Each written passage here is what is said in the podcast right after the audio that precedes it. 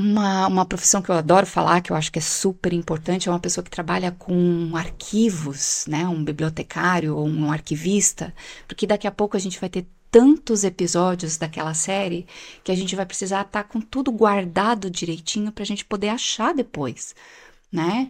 Imagina os Simpsons hoje, que tem quantos, quantos episódios feitos. Eles querem achar uma cena que tem um, um BG, né? Um cenário quando a casa do Bart foi destruída pelo meteoro, para eles reaproveitarem numa cena né? Então, é. cara, tem que estar tá guardado achar. direito isso, né? E nós estamos falando de desenho de cenários, a gente está falando de objetos de cena, a gente está falando de personagens e todos os ciclos de caminhada, de boca feliz, de boca triste. Nós estamos falando de trilha sonora. Quando o personagem está triste, quando o personagem está feliz, quando ele está quando ele tá surpreso, e cada personagem tem uma assinatura pode ter uma trilha diferente, o um efeitinho diferente. Tudo isso tem que estar tá guardado direito, porque depois a pessoa vai trabalhar como?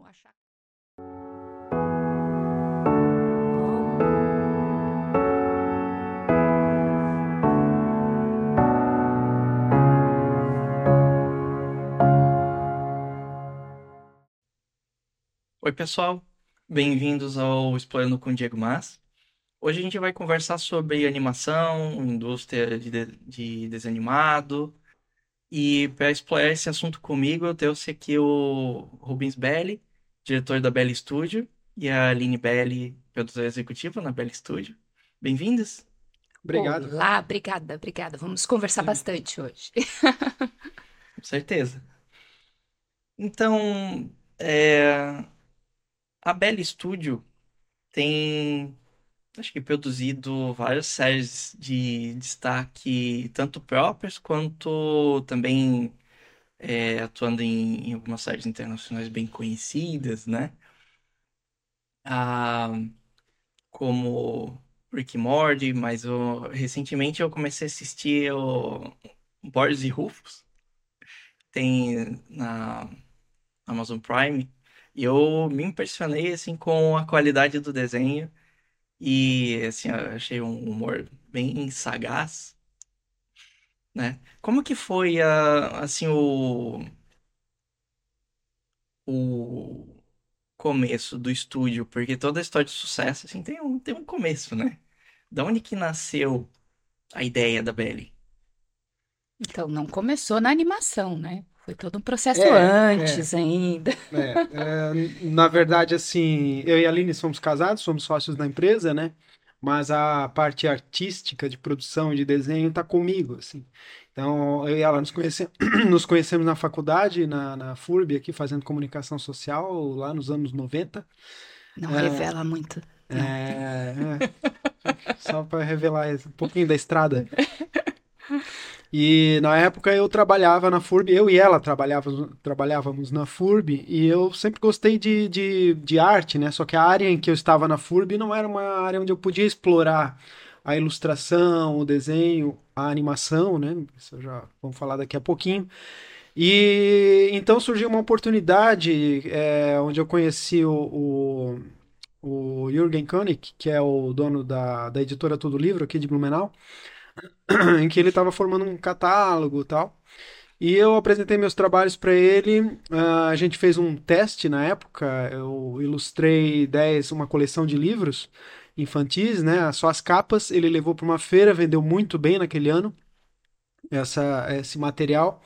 E aí ele voltou e disse: Olha, a gente vai ter muito material pela frente para ser feito aqui. É, topa é, é, abrir uma empresa, né? E aí eu pensei, ok, bele beleza, vamos, vamos em frente. Então eu saí da FURB e abri a Bela Studio lá em 1999, né? Uhum. Naquela época as, as, limitadas elas precisavam ter dois sócios, né? Então a Line tava, me deu apoio, a gente já, já, já namorava já há alguns anos. Né? E ela entrou como sócia comigo, só que naquele momento da fundação ela ainda não estava na, na operação. É, eu trouxe na época algumas pessoas para me ajudar a fazer a, as ilustrações que eram necessárias, porque o volume era muito grande. Uhum. Então a gente quebrava as ilustrações em etapas de layout, arte final e, e, pintura. Né? Naquela época lá, os computadores ainda não eram muito fortes, mas a gente já fazia pintura digital. Então, uhum. Então era algo meio novo, diferente então, já naquela desde época. começo começou já no digital. É, exato. Mas assim, a parte de colorização, né? Porque para desenhar direto, os computadores ainda não tinham processamento suficiente para você fazer traços e com velocidade então, é, tipo, adequada. no papel, escaneado e é. depois ilustrado. Aí a gente desenhava no papel, é. aí escaneavam os papéis, isso foi bastante tempo, né? Mas como eu, era, como eu sempre fui um, um apaixonado por animação, é, eu depois que eu abri a empresa, eu fui atrás de algum curso no Brasil Naquela época não existia internet, assim, né? Como a gente tem hoje. Então, hoje tem muita informação, né? A gente vai no uhum. YouTube e descobre como fazer a bomba atômica lá. Mas naquela época não tinha. Então eu descobri um curso em São Paulo que do, do, do Haroldo Guimarães, que é um cara que trabalhou na Disney, na Pequena Sereia, em várias grandes produções. Ele é um brasileiro que trabalhou lá em, em, na, na, em Los Angeles.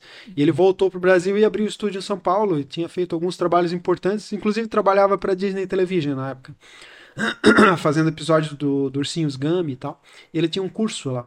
Só que o curso dele era um curso estendido por um ano. Então eu fiquei bastante tempo incomodando ele para ele fazer um condensado desse curso, porque como eu era de Blumenau, eu falei para ele, eu tenho que ir para aí, mas eu não posso ficar um ano em São Paulo, eu tenho que ir, posso ficar, ficar duas semanas, duas, é.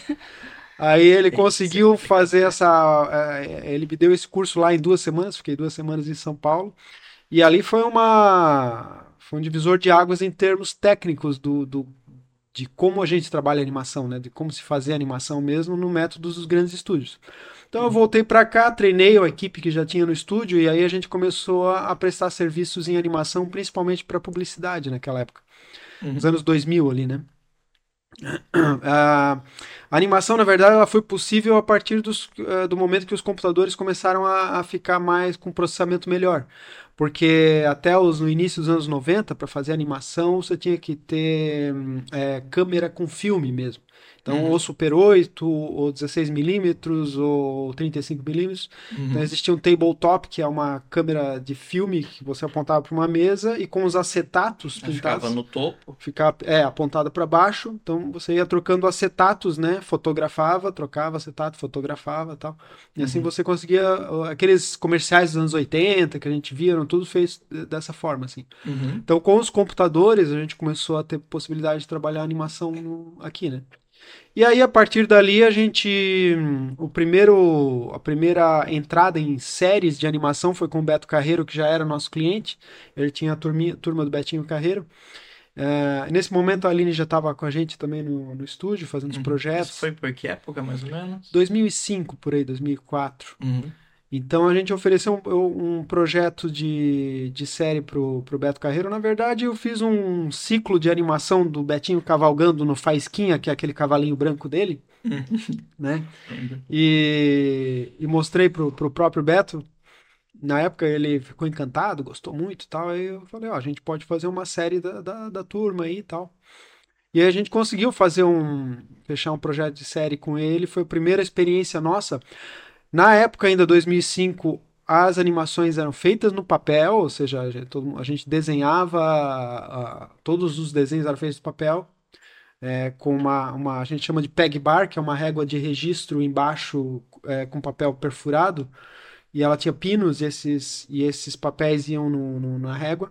Porque o que acontece na animação é que a cada novo fotograma, cada frame novo na, que a gente vê na tela, uhum. você tem um novo desenho ali. E esses desenhos eles precisam estar num registro, né? Eles não podem ficar dançando assim. Então, essa, essa peg bar, essa régua, ela serve para manter os desenhos no registro. Então, se você quer fazer uma bola pulando, você vai sempre trocar de folha. Bola aqui, troca folha, bola aqui, troca folha, bola aqui, bola aqui no chão, bola. Uhum. Então, é, é, esse era o método que a gente usava, desenhando no papel, escaneando e finalizando no computador. Uhum. Tá, então essa, só, só para ver se você entende, essa régua, ela serve para garantir que o, o- os elementos que estão se movendo de um frame para o outro, eles estão consistentes dentro Isso. do. Eles vão ficar na posição correta que eles têm que ser. É que nem um flipbook, né? Você pega um.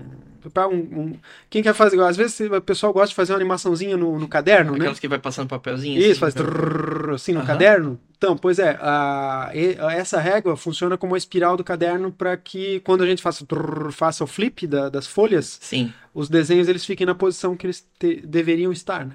Acho que um complemento interessante é a gente falar que são 24 desenhos para um segundo, Sim. né? Então você imagina isso por minuto, depois por 15 minutos, por meia hora, enfim, por isso que é, que é tão trabalhoso fazer, né? A gente, na época, trabalhou por, por dois, né? A gente estava trabalhando é, cada dois frames um, Um um desenho. desenho, então foram 12 desenhos para cada segundo.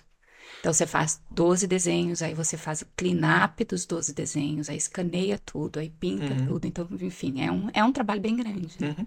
Quando trabalha com 12 desenhos por segundo, repete o frame no. Isso. Tipo, É, um desenho é fotografado, dois- fotografado duas, duas vezes. vezes, daí- mesmo desenho. Então, se você, por exemplo, se você for no YouTube e olhar um desenho animado, tradicionalmente, o YouTube ele tem o ponto e a vírgula é para ir frame a frame para frente e para trás. Então, se você for apertando ponto num desenho animado, você vai ver que você vai apertar duas vezes o ponto e o desenho vai ficar no mesmo lugar. O, no terceiro ponto ele vai, ele se move, mais uma vez ele fica, e então ele, os desenhos eles ficam é, em exposição durante dois frames.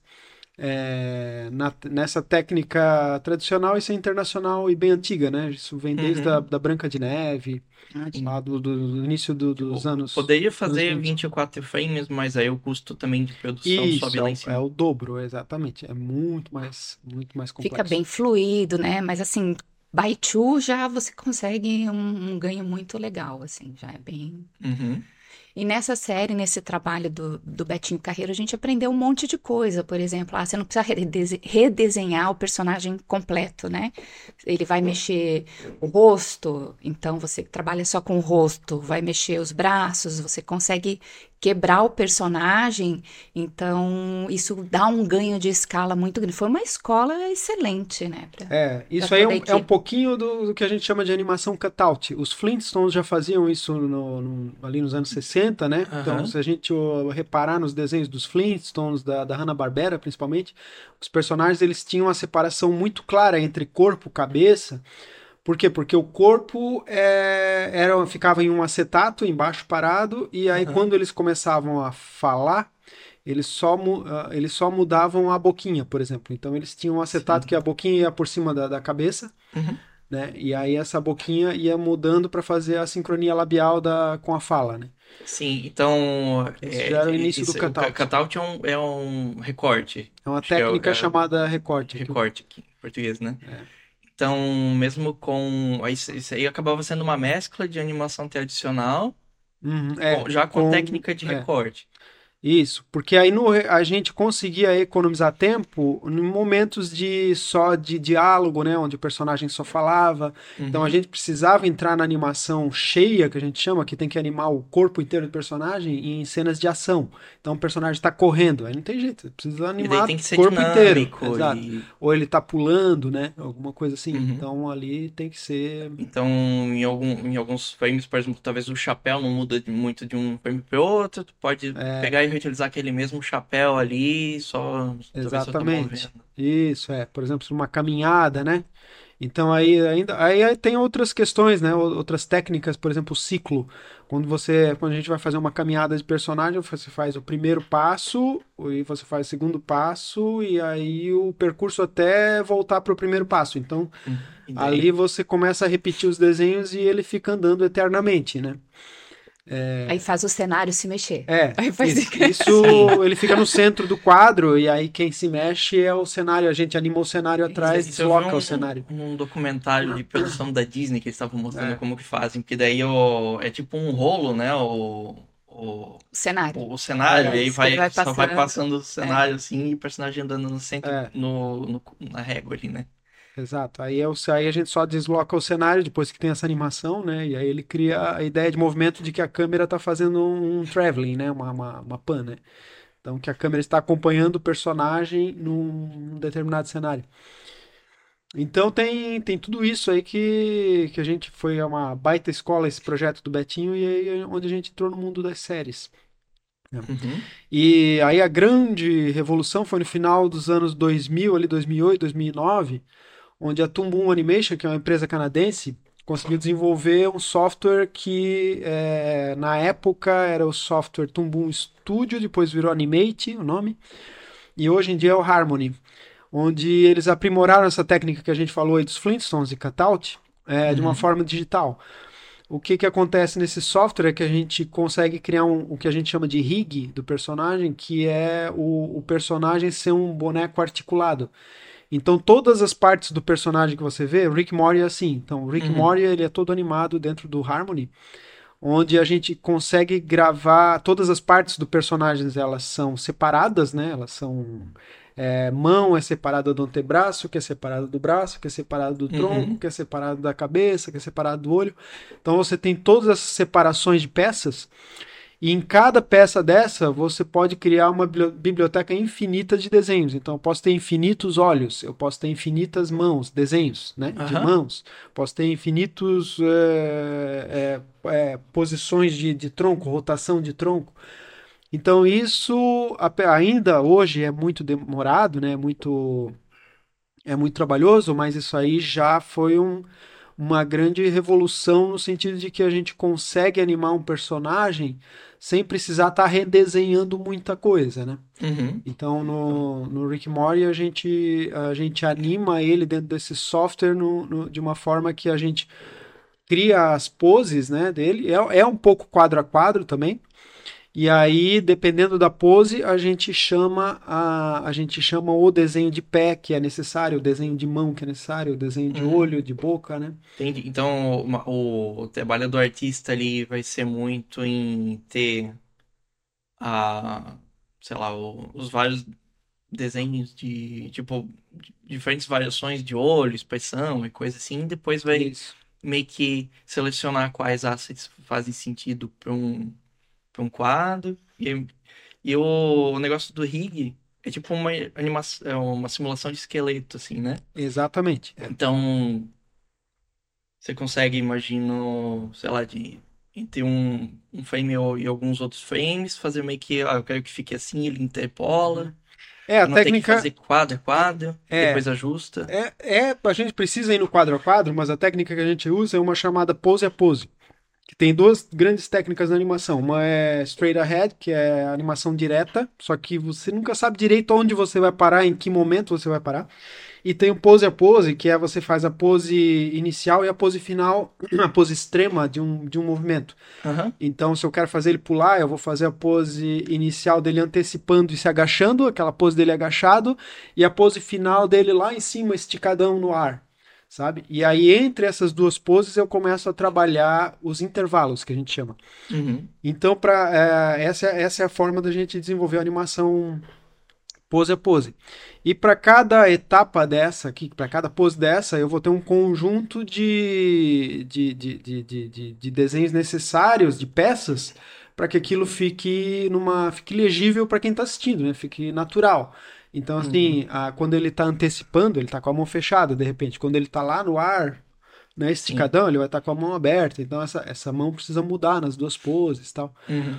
E, e aí a gente vai pose a pose e chamando essas, vai ajustando a pose e, e o, o, o tempo em cada intervalo desse é, para que a animação ela flua de um jeito que dê a ilusão de vida, sabe? Então tem a, a animação, na verdade, ela é uma outra ciência além do desenho. Então é bom que a pessoa saiba desenhar, mas a animação ela lida com peso, com, com a gente chama de timing em inglês, né? Que é o, o tempo que as coisas demoram, uma ação demora para acontecer.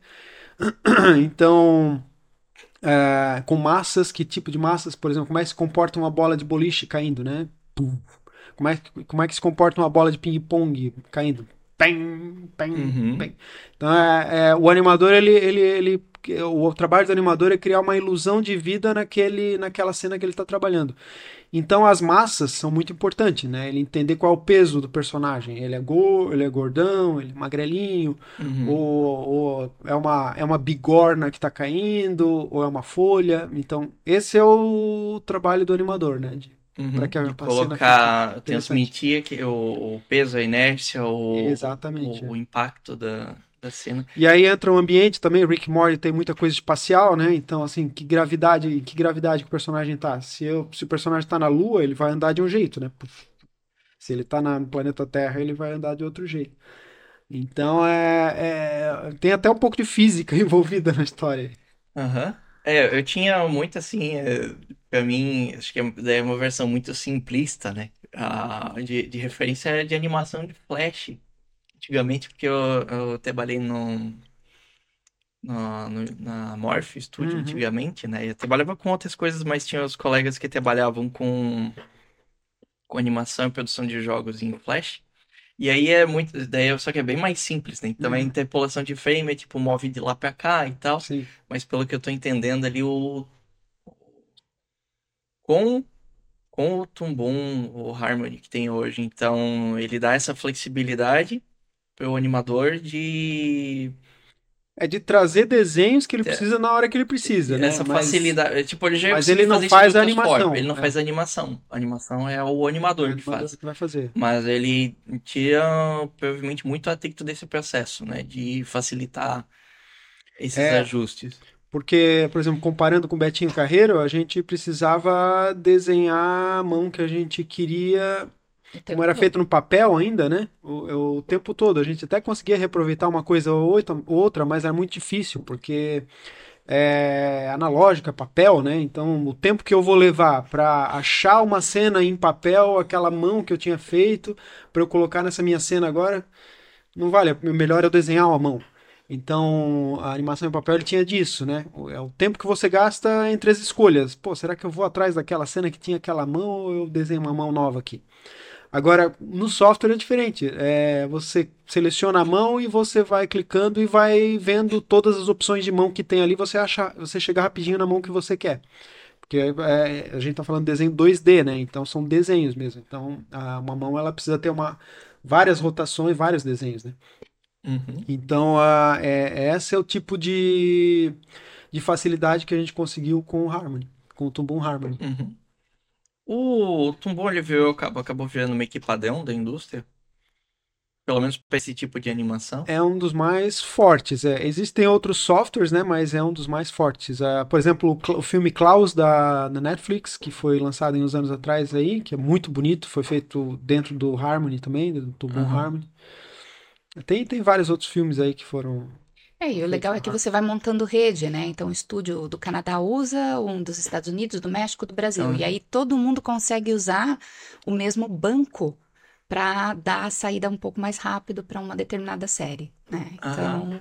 a gente, por exemplo, no Rick, no Rick Morty, a gente trabalha junto no mesmo episódio, é um estúdio brasileiro, nós, um estúdio mexicano e um canadense. Uhum. para dar conta dos 22 minutos rapidão, assim, para sair e, mais rápido. Então você... a gente tem algumas cenas aqui, México lá, algumas cenas, né? E, e esse banco é um banco que está disponível para Uhum. Para os três esse estúdios, banco, né? ou quando diz o banco, é tipo os assets compartilhados que vão ser usados para compor isso, cenas. Os rigs. É, isso. o rig do personagem que é, já é bem completo em termos de biblioteca, né? Então é o mesmo rig que todas as empresas usam. Então, ah, assim, a mão que eu vou usar aqui é a mesma mão que o cara no Canadá está usando lá.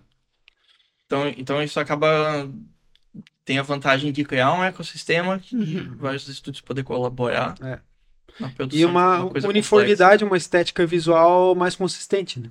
Porque um dos problemas que a gente tinha já na, na época do, da, do desenho no papel era a habilidade dos desenhistas de conseguir deixar um personagem no model, que a gente chama, que é no modelo. Então, porque cada pessoa é, que desenha, ela tem uma tendência a um determinado estilo. Então, assim, é, Betinho Carreiro tá no YouTube alguns episódios, né? Eu, eu lembro, assim, a gente tinha vários desenhistas dentro do estúdio que fizeram animação, então tem cenas lá que o traço do Betinho são sutilezas, mas é, quem, quem, quem é profissional do desenho consegue perceber que eu consigo dizer de qual animador que era aquela cena por causa do traço do, do personagem. Uhum. Então, assim, não existia uma consistência ah, sólida, perfeita, em cima do, do modelo do personagem, né? Uhum. É, porque o, o, o desenhista, ele, ele colocava ali uma certo um pouco do estilo dele naquele trabalho. E, e assim, assim é, de, uma- de um, de um aspecto, de uma forma artística, é ok, é legal, né? Mas é, num pensamento mais relacionado à marca, à, à fixação de, fixação de estética, não é o ideal, porque você tem um personagem que, idealmente, ele não poderia mudar sua forma, né? É, nas mídias que ele está sendo exibido. Uhum. O, o que hoje a técnica 3D, por exemplo, os novos, os novos filmes são feitos em CGI, na verdade, né? Que é a computação gráfica. Ah, isso acabou no CGI porque também, porque no CGI você tem um, cria um modelo, é um puppet, é um, é um boneco articulado também, mas ele é como se fosse uma escultura, né? Nesses softwares, nesses filmes que a gente vê da Pixar, começou, né? Começou com isso. Então ali é, essa consistência ela permanece, porque não existe como o animador deformar aquele personagem, porque ele está lidando com um boneco que já está construído, né? Uhum. Porque a deformação é intencional, não É, acidental. Daí- é, aí são as, as deformações mais de massa que são necessárias para uma determinada cena, né? Que a gente chama squash stretch, assim, estica, encolher, como se fosse uma bola apertando e esticando, né? Uhum. Então, então tem essas, essas questões aí que os softwares eles ajudam nesse aspecto de manter o personagem no modelo. Uhum. Tem um- uma coisa que eu notei, é, me parece que o, entre várias séries que são feitas nesse modelo de animação com recorte, com tumbum, mesmo às vezes sendo estúdios diferentes, coisas diferentes, eles têm meio, acabam tendo meio que uma estética, uma, um, tipo, um- uma aparência um pouco parecida. E aí, quando a gente olha, tipo, indústria de anime no Japão, eu tenho a impressão que é, ainda é muito. Eles têm muita tendência de fazer animação tradicional. E aí é aquela coisa, cada estúdio tem o seu, e quando, quando não é animação tradicional, quando é tecnologia, coisa assim, é tecnologia do estúdio. E daí meio que acaba tendo cada estúdio o seu, ah, sei lá, uma coisa bem única e ao mesmo tempo não, não tem muita padronização e acho que eles, eles têm uma dificuldade muito grande lá, pelo que eu já li em notícias, de, é, tipo, trabalhar, tipo, animadores que trabalham, sei lá, hora extra, direto, assim, pra conseguir cumprir prazos e tal, porque tá todo naquele modelo tradicional ainda, uma boa parte da indústria, não sei se vocês é, acompanham alguma coisa. É, eu, eu vi algumas coisas assim, né? É que, é, como tu falou ali, acho que em algumas produções o que acontece é, é que existe, assim, tradicionalmente no, no Japão, uma. É, me- meio que uma, uma necessidade de controle, principalmente do- dos diretores, em, em, em- ter o projeto exatamente como ele quer. E assim, eu ouvi falar que os caras eles chegam a mexer em todas as cenas assim, mas mexer num nível profundo de Aham. de é, sabe de, de detalhe, né? E isso faz com que a- o projeto ele se estenda por mais tempo. Sim. Isso gera muito mais alteração, que é algo que, que consome mais horas no projeto, né? É, claro que aí, no- assim, o Japão é, ele tem uma produção muito grande, a variedade é muito grande de estilos e de materiais, né? E também é muito adaptação de mangá, né? Então eles tentam, tendem a, às vezes, fazer isso pra seguir a estética do mangá que não. É, aí cada projeto vai ter a sua característica, a sua necessidade, né? Mas é, o, eu já ouvi falar que é bem, é, bem é, comum isso deles ter, trabalharem horas a mais, porque o prazo, é, o prazo de entrega, na verdade, ele acaba não se estendendo mais para frente. Só que o volume aqui no meio, o volume de trabalho que você tem que fazer, ele pode, pode engordar, pode ficar bem maior dependendo do nível de, uh, de detalhe que você quer ou de melhoria que você quer ali dentro. É, então, assim, quanto mais alteração, mais demora, né? Então, o animador, em vez de avançar para a próxima cena, ele vai ter que corrigir aquelas duas que ele já entregou ontem. Então, essa correção nessas duas que ele entregou ontem já comeram o tempo que ele tinha para fazer a cena. E aí é que a coisa começa. Uma bola de neve é. daí. E uh, além de, assim, vocês, é, a Bell Studio faz tem side properties, tem trabalha também em eu não sei se é tipo sob demanda, contratado para séries externas, tipo Rick Morty, mas também fazem que, que tipo de serviços e que tipos de trabalhos o estúdio faz vou, hoje? Vou deixar ele falar um pouquinho. Né? Não, isso que ele reclamou, que é, que é eu que tenho que, que, Não posso falar muito, você viu? Olha só.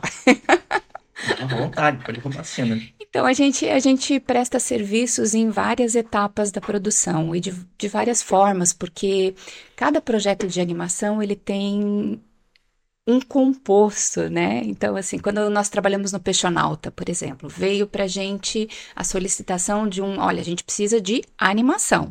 Então, eles criavam lá na TV Pinguim a ilustração de todos os personagens, o pacote de rig, todos os cenários, todos os props, é, faziam a gravação de voz, faziam já todos os animatiques, tudo, e mandava para gente só a etapa de animação. Então é, é bem um recortezinho, porque quando a gente fala num, numa produção de animação, a gente tem várias etapas, né? Vamos começar lá, tá, ok, vamos começar do zero. Que que é, como é que a gente começa isso tudo? A gente começa criando um universo, né? Um, um, quem são esses personagens, onde eles vivem, como é que eles interagem, tudo isso, né? Então, isso é um tipo de trabalho, envolve criador, roteirista, pessoal de texto. Em seguida, você vai passar para o pessoal de arte. Pode ser pessoas diferentes ou pode ser pessoas, podem ser pessoas é, complementares, né? Enfim, que, que tanto escrevem quanto desenham, né? E, e, a partir daí você tem vários processos, porque tem a gravação, todo mundo fala assim: ah, quem é o dublador de tal personagem? O pessoal que trabalha com voz original fica doido, né? Porque no Brasil, o que, que sempre foi muito normal pra gente? A gente comprar coisas de fora que vinham em outras línguas, então a indústria de dublagem sempre foi muito forte, porque tinha que fazer aquilo lá em português né? Mas quando as séries são brasileiras, são nossas séries, ah, nós estamos falando de é, Boris e Rufus, Tuca o Mestre Cuca, né? O Peixonauta, meu amigãozão, são atores de voz original. A primeira voz sai em português. Então eles não são dubladores. Verdade. Né? Eles estão criando aquela assinatura, aquela voz daqueles personagens. Depois vem o dublador quando vai para outra língua. Ah, vamos lá, vai vai falar espanhol, espanhol neutro, né? Então, vem o dublador para espanhol, o dublador para russo, para, enfim, né? Então, Nunca muitas pessoas essa diferença. Pois é, muitas pessoas dizem: "Ah, qual é o dublador do Boris?" Aí o cara fica Pô, peraí, eu não sou dublador, não, né? Então vamos, vamos, vamos nomear certinho. Até e tem isso... dublador, mas não no Brasil, né? Então, e isso é muito gostoso porque a gente está criando esse ecossistema aqui, né? Então, assim, quando vem um, um, um pedido para a gente, a gente entende assim qual é o escopo do projeto. Ah, a gente quer só rig. Ah, a gente precisa de apoio em criação de cenário, parte de arte também. Precisava de props, precisa. Ok, então. Props é, os objetos de cena. cena. Isso, é aquilo que vai ser movimentado, né, pelo personagem, ou enfim, em algum momento vai ter algum movimento na, naquela cena. Então a gente desenha separado. Ah, enfim, todos esses são são escopos diferentes para um para uma série acontecer, né? Quando a gente trabalhou na série F's for Family, por exemplo, a gente desenhou, a gente fez é, a parte de ilustração de cenários. Aí vem para gente toda uma orientação assim de como é que esses cenários precisam ser criados, porque aquela série tem uma característica específica não só de personagem, mas de cenário, de paleta de cor, né, dos traços para montar aquele cenário, das, né, das perspectivas, enfim, e tudo mais. Então a gente tem que entender o que, que vai ser a encomenda. E a gente faz tudo isso no estúdio. A gente trabalha tanto com a parte de arte quanto com a parte de animação em si. O que é terceirizado normalmente são as vozes, são é, a parte de, de texto especificamente, né? Mas a gente já tem vários parceiros que vão ao longo do, do tempo, foram ao longo do tempo trabalhando com a gente, uhum. a gente vai conhecendo, então, a gente vai. relação com é, E a gente vai entendendo, por exemplo, ah, eu sou roteirista, legal. Você é roteirista de quê? De novela, de filme, de, né, vamos falar amplamente. Quando a gente fala de desenho animado, a gente tem uma característica que é a faixa etária, que é muito importante. Ah, eu escrevo roteiros para crianças bem pequenas.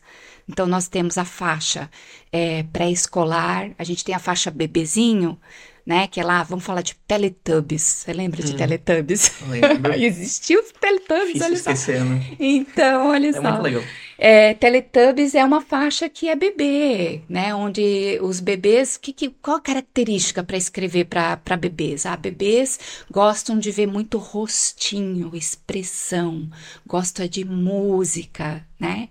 Gosta de é, cores na tela, as coisas se mexendo, é uma característica diferente de crianças de 6 a 9 anos que já tem outra pegada, já gostam de aventura, já gostam, né? Então é, é um processo diferente para cada faixa etária. Então a gente tem faixa etária pré-escolar, quando é pré-escolar, tem um editorial de canal, por exemplo, que é muito exigente. Quando a gente trabalhou com o pessoal do Meu Amigãozão, com o Peixonauta, é, vinham os notes, né? A gente acompanhava com as empresas que nos contrataram para fazer desenvolvimento da animação. Então, assim, ó, quando tem água, por exemplo, vai ter uma cena que tem água. Uhum. A, a criança ou, ou, né, tem que cuidar que não pode passar de meia canela porque uma criança sozinha pode se afogar se a água for mais alta, né? E uhum. tem que sempre ter um adulto olhando, em algum momento na aquela cena tem que dar um, um insertzinho, alguma coisa que tem um adulto cuidando daquele grupo de crianças. Então isso faz parte de um editorial de canal pré-escolar. Uhum. Então, cada um deles tem as suas características específicas. Então, o roteirista também precisa dominar aquela faixa etária para o qual ele vai escrever. Então, não quer dizer que uma pessoa que, ah, eu escrevo para crianças. Qual é a faixa etária? Eu escrevo para pré-adolescentes, não é a mesma coisa que escrever uhum. para pré-escolar. Às vezes não, não encaixa, sabe? Não funciona. Entendi. Então a gente vai escolhendo, vai escolhendo, não, vai conhecendo as características de cada roteirista, vai entendendo também onde ele encaixa melhor, para isso poder realmente uhum. assim a gente desenvolver roteiros, séries e uhum, isso que define né? com aquele trabalho que vocês aquele estão fazendo. Aquele trabalho específico, né? Uhum. Então, você vê, ó, são várias coisas que, vários serviços que são, que tem que encaixar conforme o escopo dos projetos, né? Uhum. Tem projetos que às vezes recebem animação pronta, tem que adicionar lá, efeitos Só especiais. efeitos. Tem. Ah, Rick e Morty é um exemplo. A gente teve uma temporada que a gente trabalhou só em efeitos, né? Em, que daí era tudo quadro a quadro. Ah, explosão, água, splash de água, splash de, de sangue, de ácido, né? Sabe, Rick Morty não é infantil, né? Tá... Ele é adulto, é uma série, né? Então, é, a gente trabalhava o efeito, pra você ter uma ideia, eu gosto sempre de trazer essas referências para as pessoas entenderem, assim, o, o trabalho, mas a gente entregava de três a 5 segundos por semana. Então você imagina um animador trabalhava por pessoa. Por, por pessoa. 3 a 5 segundos, segundos, por pessoa por semana. Trabalhando em cima. Oito horas por dia, todos os dias. Oito horas por dia. E quantas pessoas geralmente estão trabalhando num projeto desse? Porque eu imagino que não são só até cinco segundos que são encomendados, né? É, depende muito, assim, depende da velocidade de saída para aquela série, depende da verba que tem, do é, tempo. Isso aí né? é na, na, especificamente em efeitos, que é algo só extremamente. Só efeito. efeito. Então, assim, 3 a 5 é. segundos por semana para fazer, adicionar efeitos. É, resto é o, da cena toda pronta já. Efeito é o pico Everest da animação, assim. Tipo, tá tudo prontinho, fazer... já só falta colocar os efeitos. Isso, é. Que é, que é uma. A gente teve que fazer, por exemplo, uma a água subindo numa barreira de, de, de, Então, assim, você tem a água subindo, mas ali tinha pedras, tinha o personagem, tinha umas toras de madeira. Então, a água ela tem que ir subindo de forma que ela vá preenchendo aqueles espaços e pareça que realmente aquilo é natural, é vivo, né? Então, tem água, como a Aline falou, tem sangue, tem, tem fumaça, tem fogo. Aí isso é bem complexo, assim, para ser desenvolvido. É, isso é, uma coisa muito engraçada é que às vezes as pessoas chegam pra gente e dizem assim, não, porque eu quero fazer uma animação, quanto custa um minuto? Aí você olha pra pessoa e diz, tá, mas um minuto de quê? Porque, assim, gente, não é assim, você não é. aperta REC, tem cinco pessoas ali, né? Não é o tempo, é o que, que tá dentro daquele tempo, né? Então é que nem você perguntar para o produtor de vídeo quanto custa um vídeo de um minuto. Ah, o que? Que é o que ali dentro? Uma pessoa falando é uma coisa, agora um helicóptero, uma. Né? Aí é outra Porque coisa. É, são, é, são muitos detalhes, né? Então você, você chega nessa, nessa, uhum. nesse detalhamento de, puxa, a gente quer efeito, a gente quer explosão. Uau! É muita é, e aí, coisa. E aí, acho que de um, de um projeto para outro muda absurdamente a complexidade do projeto, né? Sim. Tipo, Rick Morty é um projeto super complexo, é. imagino, porque é muito dinâmico, corrido o tempo todo. Com né? muitos detalhes, né? Sim. É o tempo todo uhum. coisa acontecendo e tal, não tem momento assim de. É, o estilo da animação determina a complexidade, né? Então, não sei se você já viu o South Park, por exemplo. É uma animação bem antiga, assim, mas Sim. ela começou com Flash que são é, para adulto também, mas são personagenzinhos bem recortadinhos, eles andam assim durinhos, tô, tô, tô, tem um monte de palavrão tal. Uhum. Mas é, é uma te, é, é o estilo South Park, está sendo produzido até hoje, é, é, South Park é bem conhecido. Mas é, se a gente fosse contratado para fazer South Park, eles não iam querer uma animação Rick Morty, eles iam querer aquele bonequinho aquele durinho, bonequinho. durinho, assim, andando assim. Tê, tê, tê, que, é um, que é outro, é outro estilo, é, né? É outro estilo é e, e ia demandar um, um bem menos tempo para fazer. tempo para produzir do que um Rick Morty. Tem projetos, então você tem uma saída de 3 a 5 segundos por semana por animador, tem projetos que você consegue fazer 40 segundos, um minuto, né? Então depende de qual é a complexidade. Então é muito, muito detalhe mesmo que tem que pensar. Então, toda vez que a gente vai fazer um orçamento, a gente faz mil perguntas para a pessoa que está orçando para a gente, para a gente Não entender. É um minuto, né? né? É. E até para tirar da cabeça daquela pessoa o que, que ela está imaginando, né? O que, que é a animação para aquela pessoa? Porque às vezes a pessoa vem fazer um orçamento e não tem ideia de quanto trabalho está tá envolvido ali, né? Então, tá ok. Quantos personagens são? Como é esse personagem? Ele já está criado? Ele tem franjinha? Ele tem como é que é o cabelo? Como é que é? Qual é a referência de animação que você está pensando? Né? Então, no geral, as pessoas dizem: "Ah, eu quero animação Disney". Legal, a gente ama fazer, né? Esse tipo de animação assim, super fluida e tudo.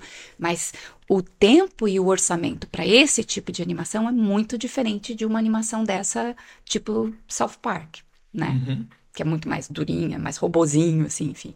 É outro processo, né? E aí é quando eh, a gente fala de construir um, um projeto próprio, né? Como é que é o caso do Boris e Rufus, agora do Esquadrão do Mar Azul, Tuca Mestre Cuca. É, como que é o... Qual, qual foi o primeiro projeto autoral de vocês? De é, projeto a gente teve vários, assim, né? Porque é, tem, du tem duas, duas situações diferentes. Uma é projeto e outra é produção, né? Porque o que, acontece no mercado? Você, você faz o desenvolvimento de um projeto, então, inclusive, é, a gente tem é, em vários países existem editais de desenvolvimento, ou seja, a infusão ou até empresas que pagam para desenvolvimento, né? Desenvolvimento é a infusão de um dinheiro para você dedicar um tempo para desenvolver materiais relacionados a um projeto. Esses materiais são roteiro, é, a Bíblia, que a gente chama, é internacionalmente conhecida, a, Bíblia é como se fosse o livro da série ou do filme, né? É uhum. aquilo que mostra o que, que, é, esse, o que, que é esse produto audiovisual, né? Então tem, tem os roteiros, tem o desenvolvimento visual, né, dos personagens, tem a parte de cenários, tudo isso precisa de tempo para desenvolver, para você chegar num, numa, num resultado assim profissional para ser apresentado em feiras, eventos. Então a gente se especializou é, nesse tipo de desenvolvimento. Então, Universos, por exemplo, é uma das da, dos serviços que a gente presta lá no estúdio. A gente está acabamos de desenvolver um universo, por exemplo, para o Alice Park de Pomerode. Então, é, o universo é muito mais amplo do que um mascote. O mascote é um personagem, só que eu diria que um personagem, é, um mascote ainda não é um personagem, porque o mascote normalmente ele não tem um um perfil psicológico consistente por trás dele, sabe? Uhum. É, o mascote. O mascote, ele é um, uma figura, é uma casca, né? É uma figura estética. Associar com a marca. Ou... Isso, que está associado à marca ali e tal. O que, que é um personagem? Um personagem é quando ele tem uma profundidade psicológica e a gente vê essa profundidade psicológica em ação dentro de um ambiente é, e em relação com outros personagens. Então, o universo que a gente cria lá no estúdio é sempre um, esse conjunto, né? A gente precisa ter personagens com S no plural, para ter mais personagens. E a TV de interação. Para que exista interação, é, para que as pessoas entendam como é que aqueles personagens se comportam e a partir daí você tenha o sistema operacional, vamos dizer assim, para criar todos os aplicativos é, pensar, é, necessários que, que você possa imaginar, né? Então você pode criar livro, você pode criar história de desenho, de espetáculo, é. de teatro, desenho animado, você pode criar quadrinhos, você pode criar músicas. É, e hoje as pessoas querem viver experiências, né? Elas querem ir num restaurante, não porque tô com fome, me traz aí uma comida e, sabe? Elas querem viver um momento de experiência. Né, uma, um, um, querem ter um relacionamento com aquela comida, com aquele espaço, com aquele. Então, como é que isso vai acontecer? Uh, esse universo, quando a gente fala dessa questão de ah, vamos criar uma Bíblia. Então, nessa Bíblia vai estar vão estar as regras desse universo. Vou te dar um, um exemplo muito básico aqui, né? Vamos lá. Bob Esponja. Onde vive o Bob Esponja? Embaixo d'água né? E, e ele trabalha onde? Ele trabalha fazendo hambúrguer. Como é que ele faz hambúrguer embaixo d'água, acendendo um palito de fósforo? Olha só. E ele vai na praia. Ele vai tomar sol, ele vai na fenda do biquíni, ele vai, né? Ele tem uma casinha, ele tem, né, os amigos, eles têm. Parece tão louco isso, né? E de repente vem a esquilinho a, a Sally vai visitar ele e quando ela pula lá para ir visitar ele lá embaixo no mar uhum. e interagir, ela vai usando um escafandro, certo?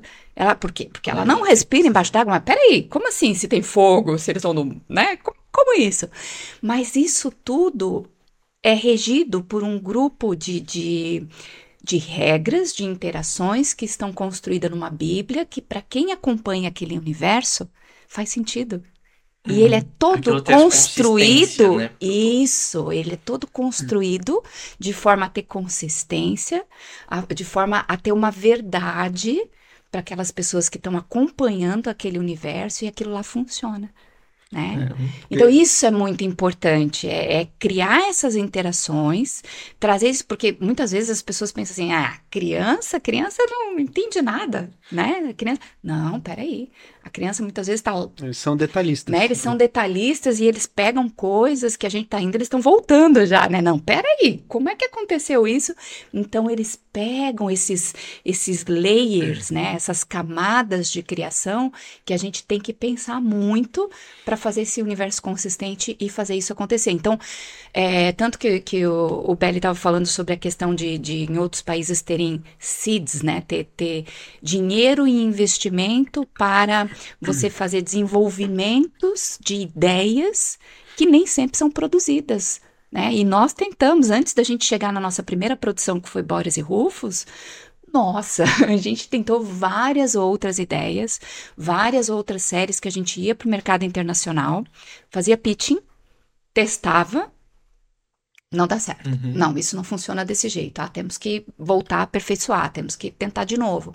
Né? Então, por N fatores, às vezes até porque o executivo que estava lá naquele momento não tinha um fit com aquela ideia. E aí você vai fazer o quê? Vai continuar com aquela ideia 50 anos. Não, você tem que testar outras coisas também, né? Uhum. Então, Boris e Rufus encaixou super. A nossa primeira janela foi a Disney da América Latina. Acreditou super na ideia, porque assim, qual é o pitching de elevador para Boris e Rufus, né? Então, Boris e Rufus é a história de um cachorro, um gato e um furão que pensa que é um cachorro, que quando os adultos saem, eles assumem né? Eles vão brincar com as novas tecnologias, eles têm os seus perfis na internet. Então é meio que um paralelo com as nossas crianças de hoje, com as maravilhas e as coisas incríveis da tecnologia, que a tecnologia traz, real e fantástica, porque a gente tem, né, essa prerrogativa de brincar com as coisas fantásticas também na animação, por uhum. isso que é animação, né? Então, e, e como é que esse ambiente se desenvolve é, trazendo não só as maravilhas, mas os perigos de uma internet aberta, de uma uhum. tecnologia à disposição de uma criança que, que é um. Gente, uma criança é um Winchester vazio que vai aprender de tudo, vai, né? Ela é uma esponja para o mundo e vai testar. Ela não sabe que aquilo é perigoso ou não. Né? Você imagina uma casa. Antigamente as pessoas ficavam com medo, por exemplo, ai, as crianças estão brin brincando na rua né? Então tinha um adulto acompanhando, alguma coisa assim. E aí hoje os pais ficam pensando assim, pô, que legal, as, as crianças estão em casa.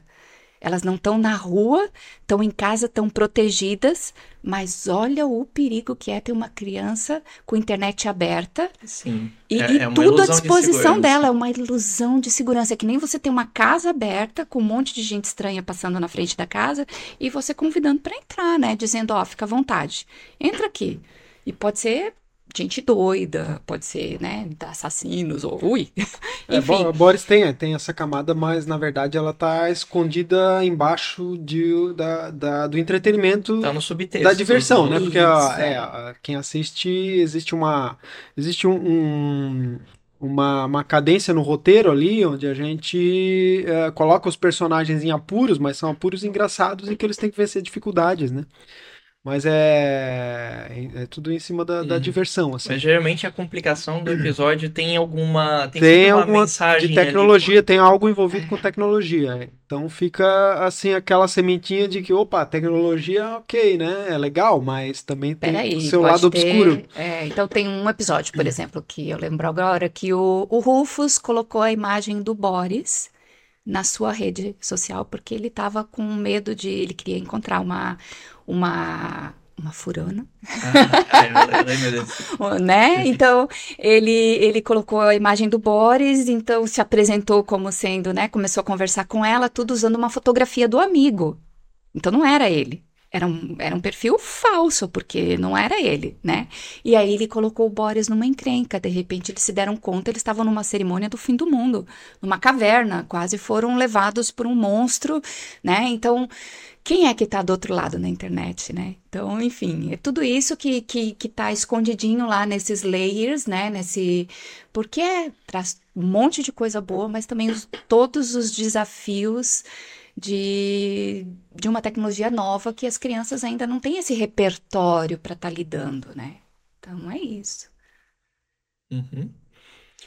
E o, o é, é especificamente assim, o Boris e Rufus, é, então foi projeto para Disney América Latina, né? Passou inicialmente onde? Onde que foi, como que foi a distribuição? Como que é? Como que, então, nosso como primeiro... que a, a Disney, vocês chegaram na Disney com o Pitch? É, e só, o pitch é tipo. Acho que é pitch é o quê? importante um... é, contextualizar, assim, né? É, o que, que acontece no mundo.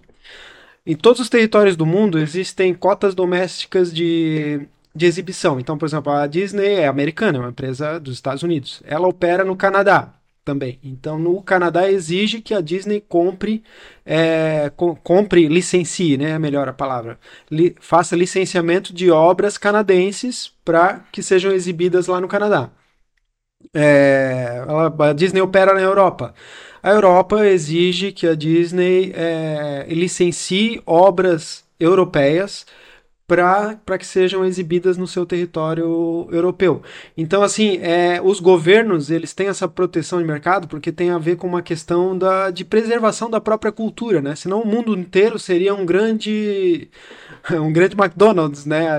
O uhum. Brasil já é meio que um, um seguidor é, da cultura americana muito forte, porque a gente nunca teve isso, né, aqui no Brasil. Então, os Estados Unidos entram no Brasil com todo o seu conteúdo audiovisual. Que é muito. Que é muito, é gigantesco, exatamente. Desde desenhos, filmes, séries e tal, a gente consome isso, a gente cresceu consumindo isso e o nosso sonho é, é é ir para os Estados Unidos ou visitar os Estados Unidos, porque a gente cresceu consumindo isso. A gente conhece às vezes mais de Nova York, mais de Los Angeles do que a gente conhece de Salvador, na Bahia, por exemplo. Então, isso é- a gente chama de soft power, inclusive, que é o poder cultural de uma cultura sobre outras, né? É, então, o que, que acontece? É, historicamente, os territórios eles têm essa proteção cultural e aí essas gigantes, essas grandes empresas, elas precisam ir para eventos para ouvir projetos, principalmente desses territórios, pra, porque eles têm que investir, né? Eles têm que é, comprar e incentivar a produção desses territórios. E a partir de 2011, quando a entrada, quando a, a, a lei 12485 entrou em é, Em vigor no Brasil. vigor, Uhum. é, que foi uma lei que vinha regular a entrada das empresas de telefonia no mercado de TV por assinatura. Então a Embratel, a Vivo, a Oi, elas puderam vender também TV por assinatura que antes era uma era uma exclusividade da Sky, ou seja, a Globo ela era hegemônica nesse mercado brasileiro, a única operadora, né? E aí, aí começou a abrir a concorrência e tal, e junto com essa lei entrou a cota doméstica, que já é algo que acontece nos países desenvolvidos há muito tempo, né? Uhum. É, Então entrou chegou a cota atrasada aqui. Chegou bem atrasada. Mas fez e, chegou tímida, tá? Então era tipo é, 10% do 5%. É, um, um é filme dá percentual. conta, um filme É. por semana, dois filmes por semana dá conta de toda a Era cota, algo sabe? A muito cota pequeno. continua sendo essa ou já aumentou? Continua sendo essa. Ainda é pequena, o aumentar, é. percentual é pequeno. Inclusive, esse ano a lei iria vencer, porque já ia fazer, ah, ah, ia fazer 10 anos, né? E eles votaram para renovar, né? Só que é uma lei só para TV paga. Então, assim, streaming tá fora dessa. Né? Agora, por exemplo, a Disney fechou alguns canais, na verdade só ficou com um canal na TV paga, né? Na TV por assinatura, TV a cabo, e foi totalmente para Disney Plus. A- a- os streamings eles ainda não têm regulação, então eles não têm No obrigatoriedade Brasil, de passar. né? É, no Porque Brasil. na Europa já Existem tem. projetos de já lei aqui no Brasil hoje. Está sendo discutido para que isso seja organizado. Porque, imagina, eles vêm para cá, vendem assinaturas aqui, recolhem todo o dinheiro e mandam embora, vai para sua sede. Né? Eles pagam um único imposto no Brasil, que é um ISS, numa cidade no interior de São Paulo, e se retiram daqui. Vendem publicidade, vendem, porque agora está entrando isso né, nesses canais de streaming, e não tem nada de retorno para a sociedade brasileira em forma e de. no mercado aqui de conteúdo. Em forma de, de, é, de fazer o ecossistema funcionar, né? Eu acho que é importante a gente colocar também, assim, como é que nasceu essa questão da televisão, né? Lá atrás, assim, como foi construído no Brasil e como foi construído isso fora, né? No Brasil, é, vamos lá, o que, É que é... por sinal aberto, diz, Sinal né? Por- aberto. O que é uma TV aberta, né? A TV aberta, ela é um espaço no satélite, ela é uma concessão pública, né? Em algum momento essa concessão pública, ela foi negociada com é, né, uma Globo, uma SBT, uma Record, é, aqui no Brasil, e não se teve uma contrapartida como teve, como é normal nos estados, né, nos países desenvolvidos, que é assim, você tem uma concessão pública para explorar é, propaganda, para colocar notícias, mas como retorno para a sociedade dessa concessão pública, que é de todos, Uhum. né? Você Que é precisa, que- que- que é o dá, governo né? que dá, né? Então você precisa é, comprar produções é, independentes, enfim, produções de, de empresas para fomentar o mercado, para fazer crescer é, empregos, distribuir rendas e tudo mais, né? Então isso aconteceu nos Estados Unidos, isso aconteceu na França, na Alemanha, no Brasil como aconteceu? Essas empresas elas cresceram verticalmente. Essas empresas elas ganharam a concessão, elas mesmo produziam, elas eram exibidoras, elas distribuíam. Então antes dessa lei que veio em 2011, olha quantos anos já existe a TV aberta, né? O que, que acontecia antes? A gente fazia uma produção de uma série, investia lá 3, 4, 5 milhões, e esses empresários olhavam pra gente, produtores independentes, e diziam assim: ok, você quer passar na minha TV? Você tem que pagar, comprar espaço aqui. Não, peraí, isso é um produto. Né? Eu, eu tô vendendo. Peraí, eu tô. Pra, pra exibir o próprio produto. É, olha só, eu tô fazendo camisetas. total. Em vez de você vender camisetas para as pessoas para fazer o seu negócio andar e, né? Você vai ter que pagar para as pessoas usarem as suas camisetas. Não é- tem lógica como esse se tipo de coisa, entendeu? dissesse quanto é que você paga pra eu colocar a sua camiseta na minha loja, né? Por exemplo. É, não faz Então, sentido. e na verdade, na, na área audiovisual, a, a atração é o conteúdo. Então, assim, a gente tem uma série muito legal que atrai pessoas, e então a nossa série é que faz as pessoas irem e conectarem no canal, né? Mas essa, toda essa introdução que a gente deu foi só para entender, para dar para o público aí o contexto de como é que funciona esse mercado mundialmente, como ele funcionava no Brasil. E a partir de 2011, o que aconteceu com a entrada é que as, es- essas cotas passaram a existir e a gente passou a ter possibilidade de apresentar projetos porque realmente teria alguém que iria colocar uma parte do dinheiro, uma licença de exibição, um dinheiro, né? Então seria um seed, né? Um seed money é, em cima de algum projeto e também a gente teve um suporte da Apex, que é a agência de exportação, para visitar eventos interna- internacionais. É, é, porque o- um, um mercado que exigia a compra de conteúdo nacional também precisava é, garantir que essa oferta de conteúdo nacional existisse né, para os, os, os canais que precisariam é, adquirir. Então a gente teve um suporte da agência de exportação e eh, teve um subsídio para a gente eh, credenciar no evento externo, que é bastante caro, né? Nossa empresa era pequena, então a gente pôde pa- participar com, com constância de muitos eventos internacionais ali todo ano. E ali a gente começa a criar uma rede de relacionamento, a gente começa a aprender muito com, sobre isso, né? E apresentar projetos. Então, como a Aline falou, vários projetos que a gente apresentou primeiro, eh, meu, a gente não tinha o conhecimento que a gente tinha hoje. Então, ah, os outros canais eh, eles não, não eles não, não passaram, né? Não era interessante para o canal. Então, a partir que a gente foi caindo a ficha, foi aprendendo tal, começamos a desenvolver direito o projeto. E o primeiro que a gente desenvolveu de uma forma mais correta foi o Boris e Rufus, e a gente apresentou para Disney no evento. Eles gostaram do, do conceito, e aí eles assinaram a primeira janela de exibição, que é algo necessário é, para a gente entrar em. É, para a gente us- é, usar algumas leis de incentivo no Brasil. Então, a Disney foi a primeira janela de exibição, compraram uma licença de exibição quando tivesse produzido, né? Então a gente tinha um prazo ali para produzir. Eles iam pagar em torno de 5, 7% do Uma orçamento. janela de exibição é. Uma janela de exibição é um canal. É uma licença. É um canal- É um canal. Por Quer exemplo, dizer que a propriedade é. fica com a empresa que está apresentando o material um e eles podem exibir a partir do momento que está toda a série pronta por um determinado tempo, dois Ah, tá, anos, então a gente três tem a janela anos. de exibição, isso, pode Isso. ser é, com exclusividade ou sem exclusividade, Isso. dependendo da. da É. Nesse negociação. caso, a gente fez uma negociação para exclusividade em TV fechada. Então, depois a gente negociou com a TV eh, Cultura, foi para TV aberta, então a gente foi expandindo, Uhum. né? Então, para outros caminhos. Eles eh, negociaram com a gente TV fechada e seguraram também o direito de streaming. Uhum. Naquela época ainda não tinha o Disney Plus, mas eles já estavam ali pensando, né, em como organizar, já tinha uma batalha, uma certa batalha com a Netflix, eles ainda tinham alguns conteúdos na Netflix, mas depois foram para esse caminho de criar o Disney Plus.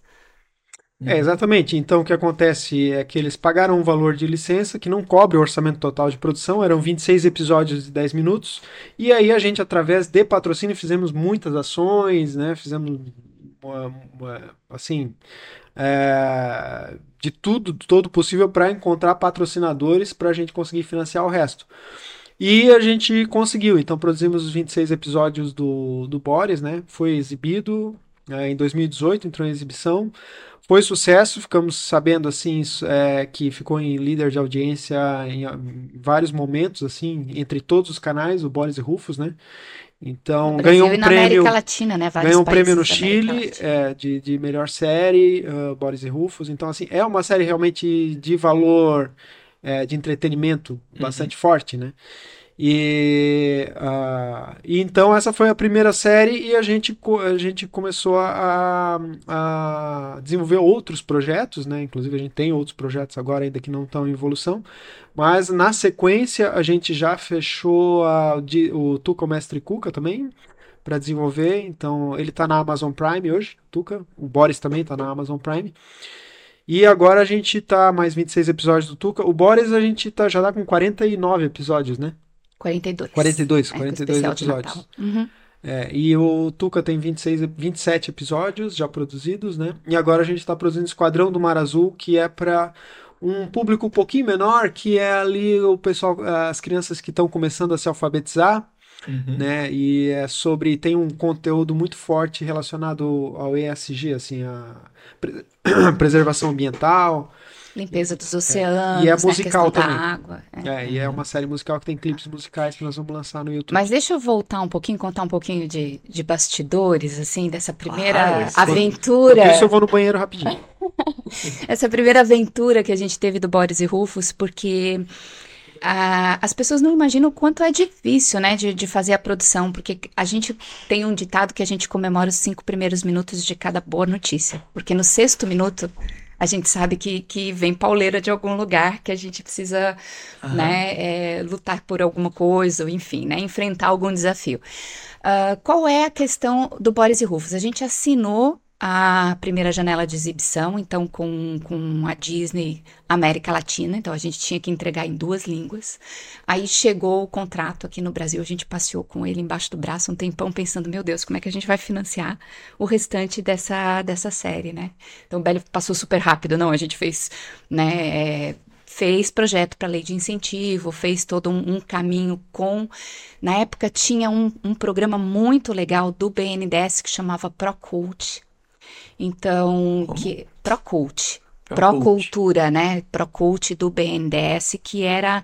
é, a gente fazia um plano de desenvolvimento da empresa por cinco anos Uhum. e é, apresentava para eles e eles faziam um- uma liberação de um financiamento casado com uma parte de dinheiro a fundo perdido com a lei do audiovisual, que eles usavam um imposto de renda, né? O que, que é o imposto? É mais ou menos como a, a estrutura da Lei Rouanet, que são empresas tributadas por lucro real, que até 4% do que elas pagam de imposto de renda durante um ano durante o ano, né, elas podem aportar em algum projeto e ter isso é, de desconto no, do imposto. Então, é, no Procult, eles faziam um, um empréstimo, por exemplo, de um milhão ou dois milhões, e o valor equivalente do empréstimo era colocado por essa lei de incentivo. Então, se você emprestava um milhão, vinha dois milhões. Se prestava dois milhões, vinham quatro milhões, né? Uhum. E isso significa que a gente ainda está pagando, né? Aquele, aquele financiamento que a gente fez lá em, em 2016 para gente. Porque a estrutura desse financiamento foi muito bem montada, porque são 10 anos para pagar, Uhum. mas nos dois primeiros anos você paga só os juros a cada trimestre. Então, isso significa que você está produzindo, porque o nosso tipo de trabalho você vai começar a vender realmente depois de dois anos, né? Você tem que Sim, investir tem que investir tudo antes. né, uma- 3, tem 4 um- milhões lá no início para começar, exibir. porque o, o produto vai estar pronto depois de 18, 24 meses de produção. Aí é que você vai realmente começar a montar esse pacote de venda e, e ir para esse mercado internacional, né? E colocar mais de uma língua e tudo mais, né? Então a gente fez o Procult do BNDES, fez todo esse processo para fazer a liberação, mas entre esse tempo de fazer o Procult e conseguir a liberação, a gente é, visitou várias empresas de Blumenau e fez o pitching para essas empresas, né? Olha, vocês são tributados por lucro real, ajuda a gente, né, a levantar essa série. Tudo eles olhavam para a cara da gente e diziam assim: Ah, é que você tem um contrato com a Disney. Ha, capaz. Uma empresa aqui de Blumenau, um contrato. Você me mostra aí o seu, o seu contrato que eu quero ver. Aí eu dizia: Então, assim, ó, a gente não pode tirar cópia do contrato da Disney e passar para as pessoas para verem que a gente tem um contrato. Não, não é assim que funciona. A gente tem um monte de termo de sigilo, né? É, é uma coisa complicada. Então, e aí a gente precisou pedir uma, uma licença para Disney, uma autorização oficial, para a gente fazer uma assessoria de imprensa no Brasil.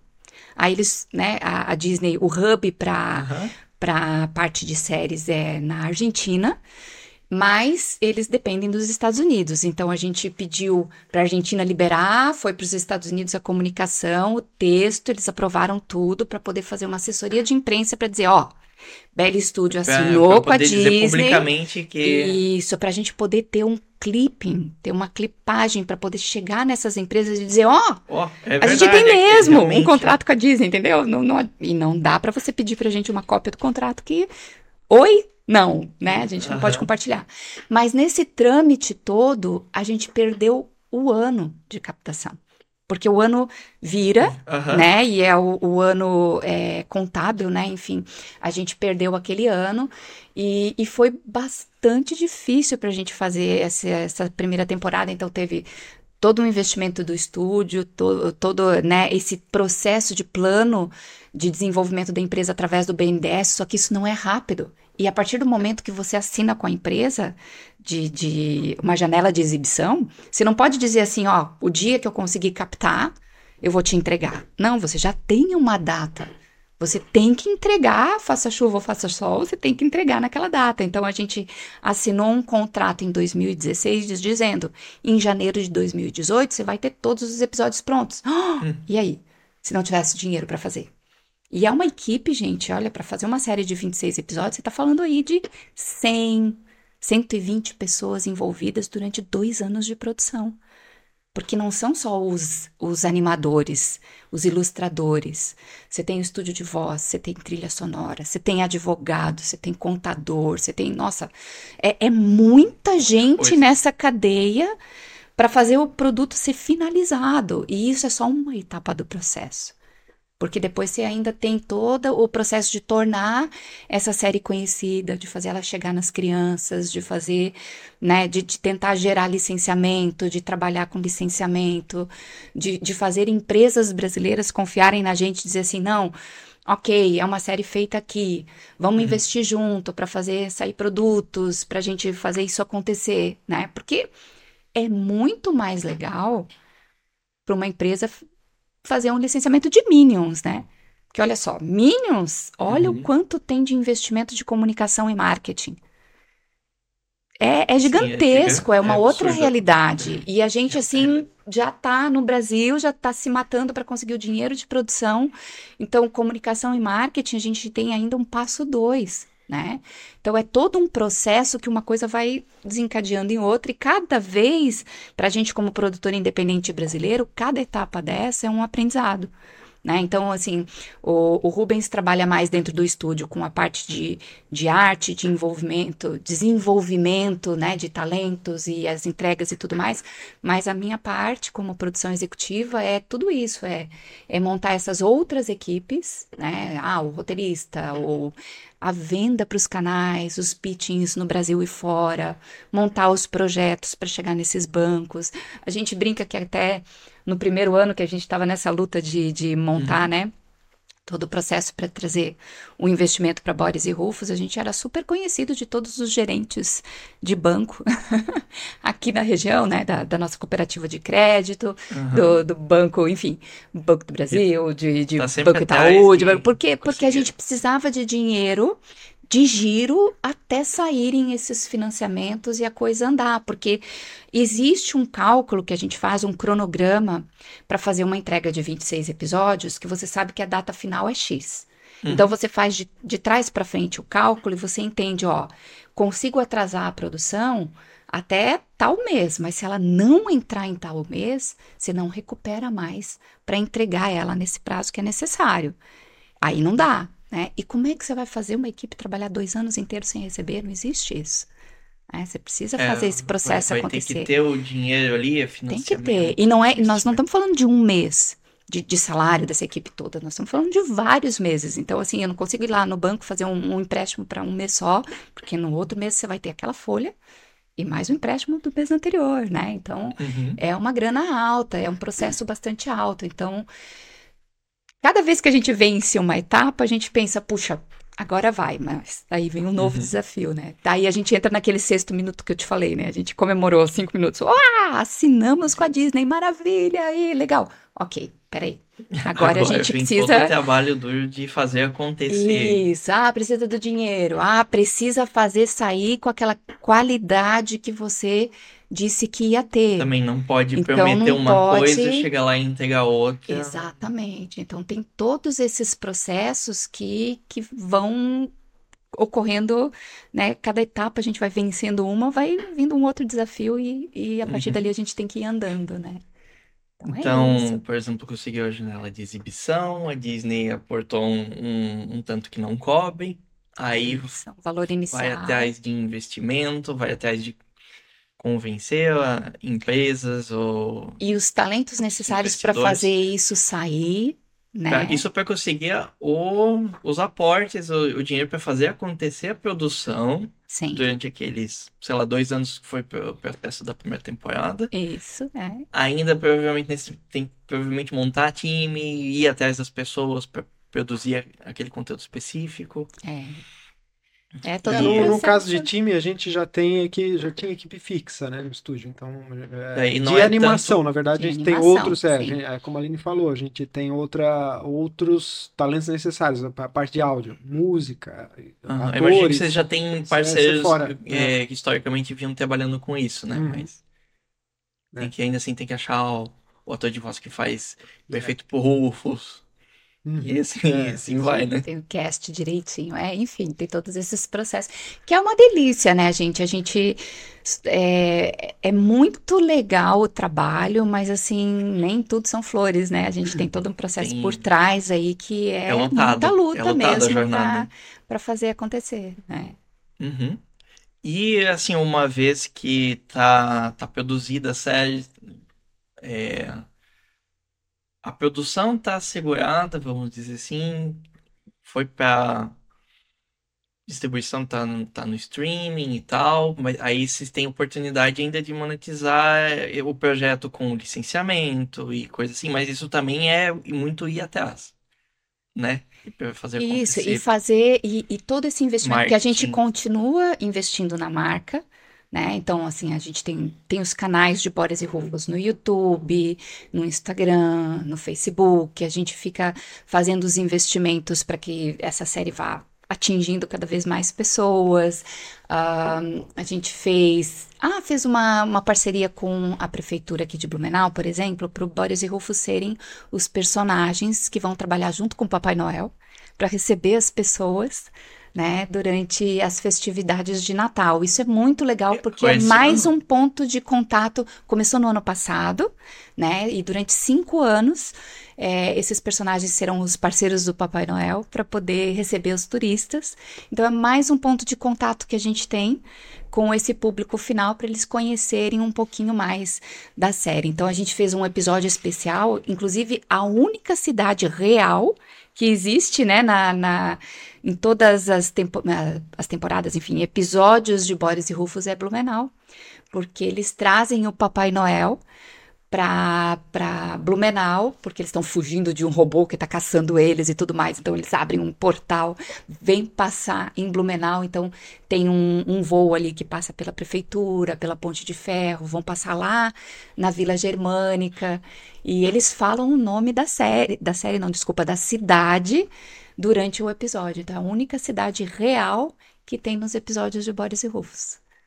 A gente ficou super feliz de, de poder fazer isso. Inclusive, este episódio, ele é feito, ele tem em português e tem em alemão, por conta da nossa região, né? A gente tem uma, uma, Uhum. uma influência muito forte, né, da cultura alemã, então a gente fez é, em alemão também, para que as pessoas pudessem ter esse contato com a língua e poder, né, se aproximar dos personagens ouvindo eles falando em alemão. Uhum. E o. A, a série da. O, como Do que é Tuca, o do- Mestre Cuca? Não, é, o Tuca, o Mestre Cuca, né? É uma série de também infantil. Usa culinária. Eu não assisti nenhum episódio, tá? Então não, não- eu vi o, eu vi o, o trailer no YouTube, achei legal. Que é culinária. E aí, o que tipo de lições que, que a série traz, assim, pro público?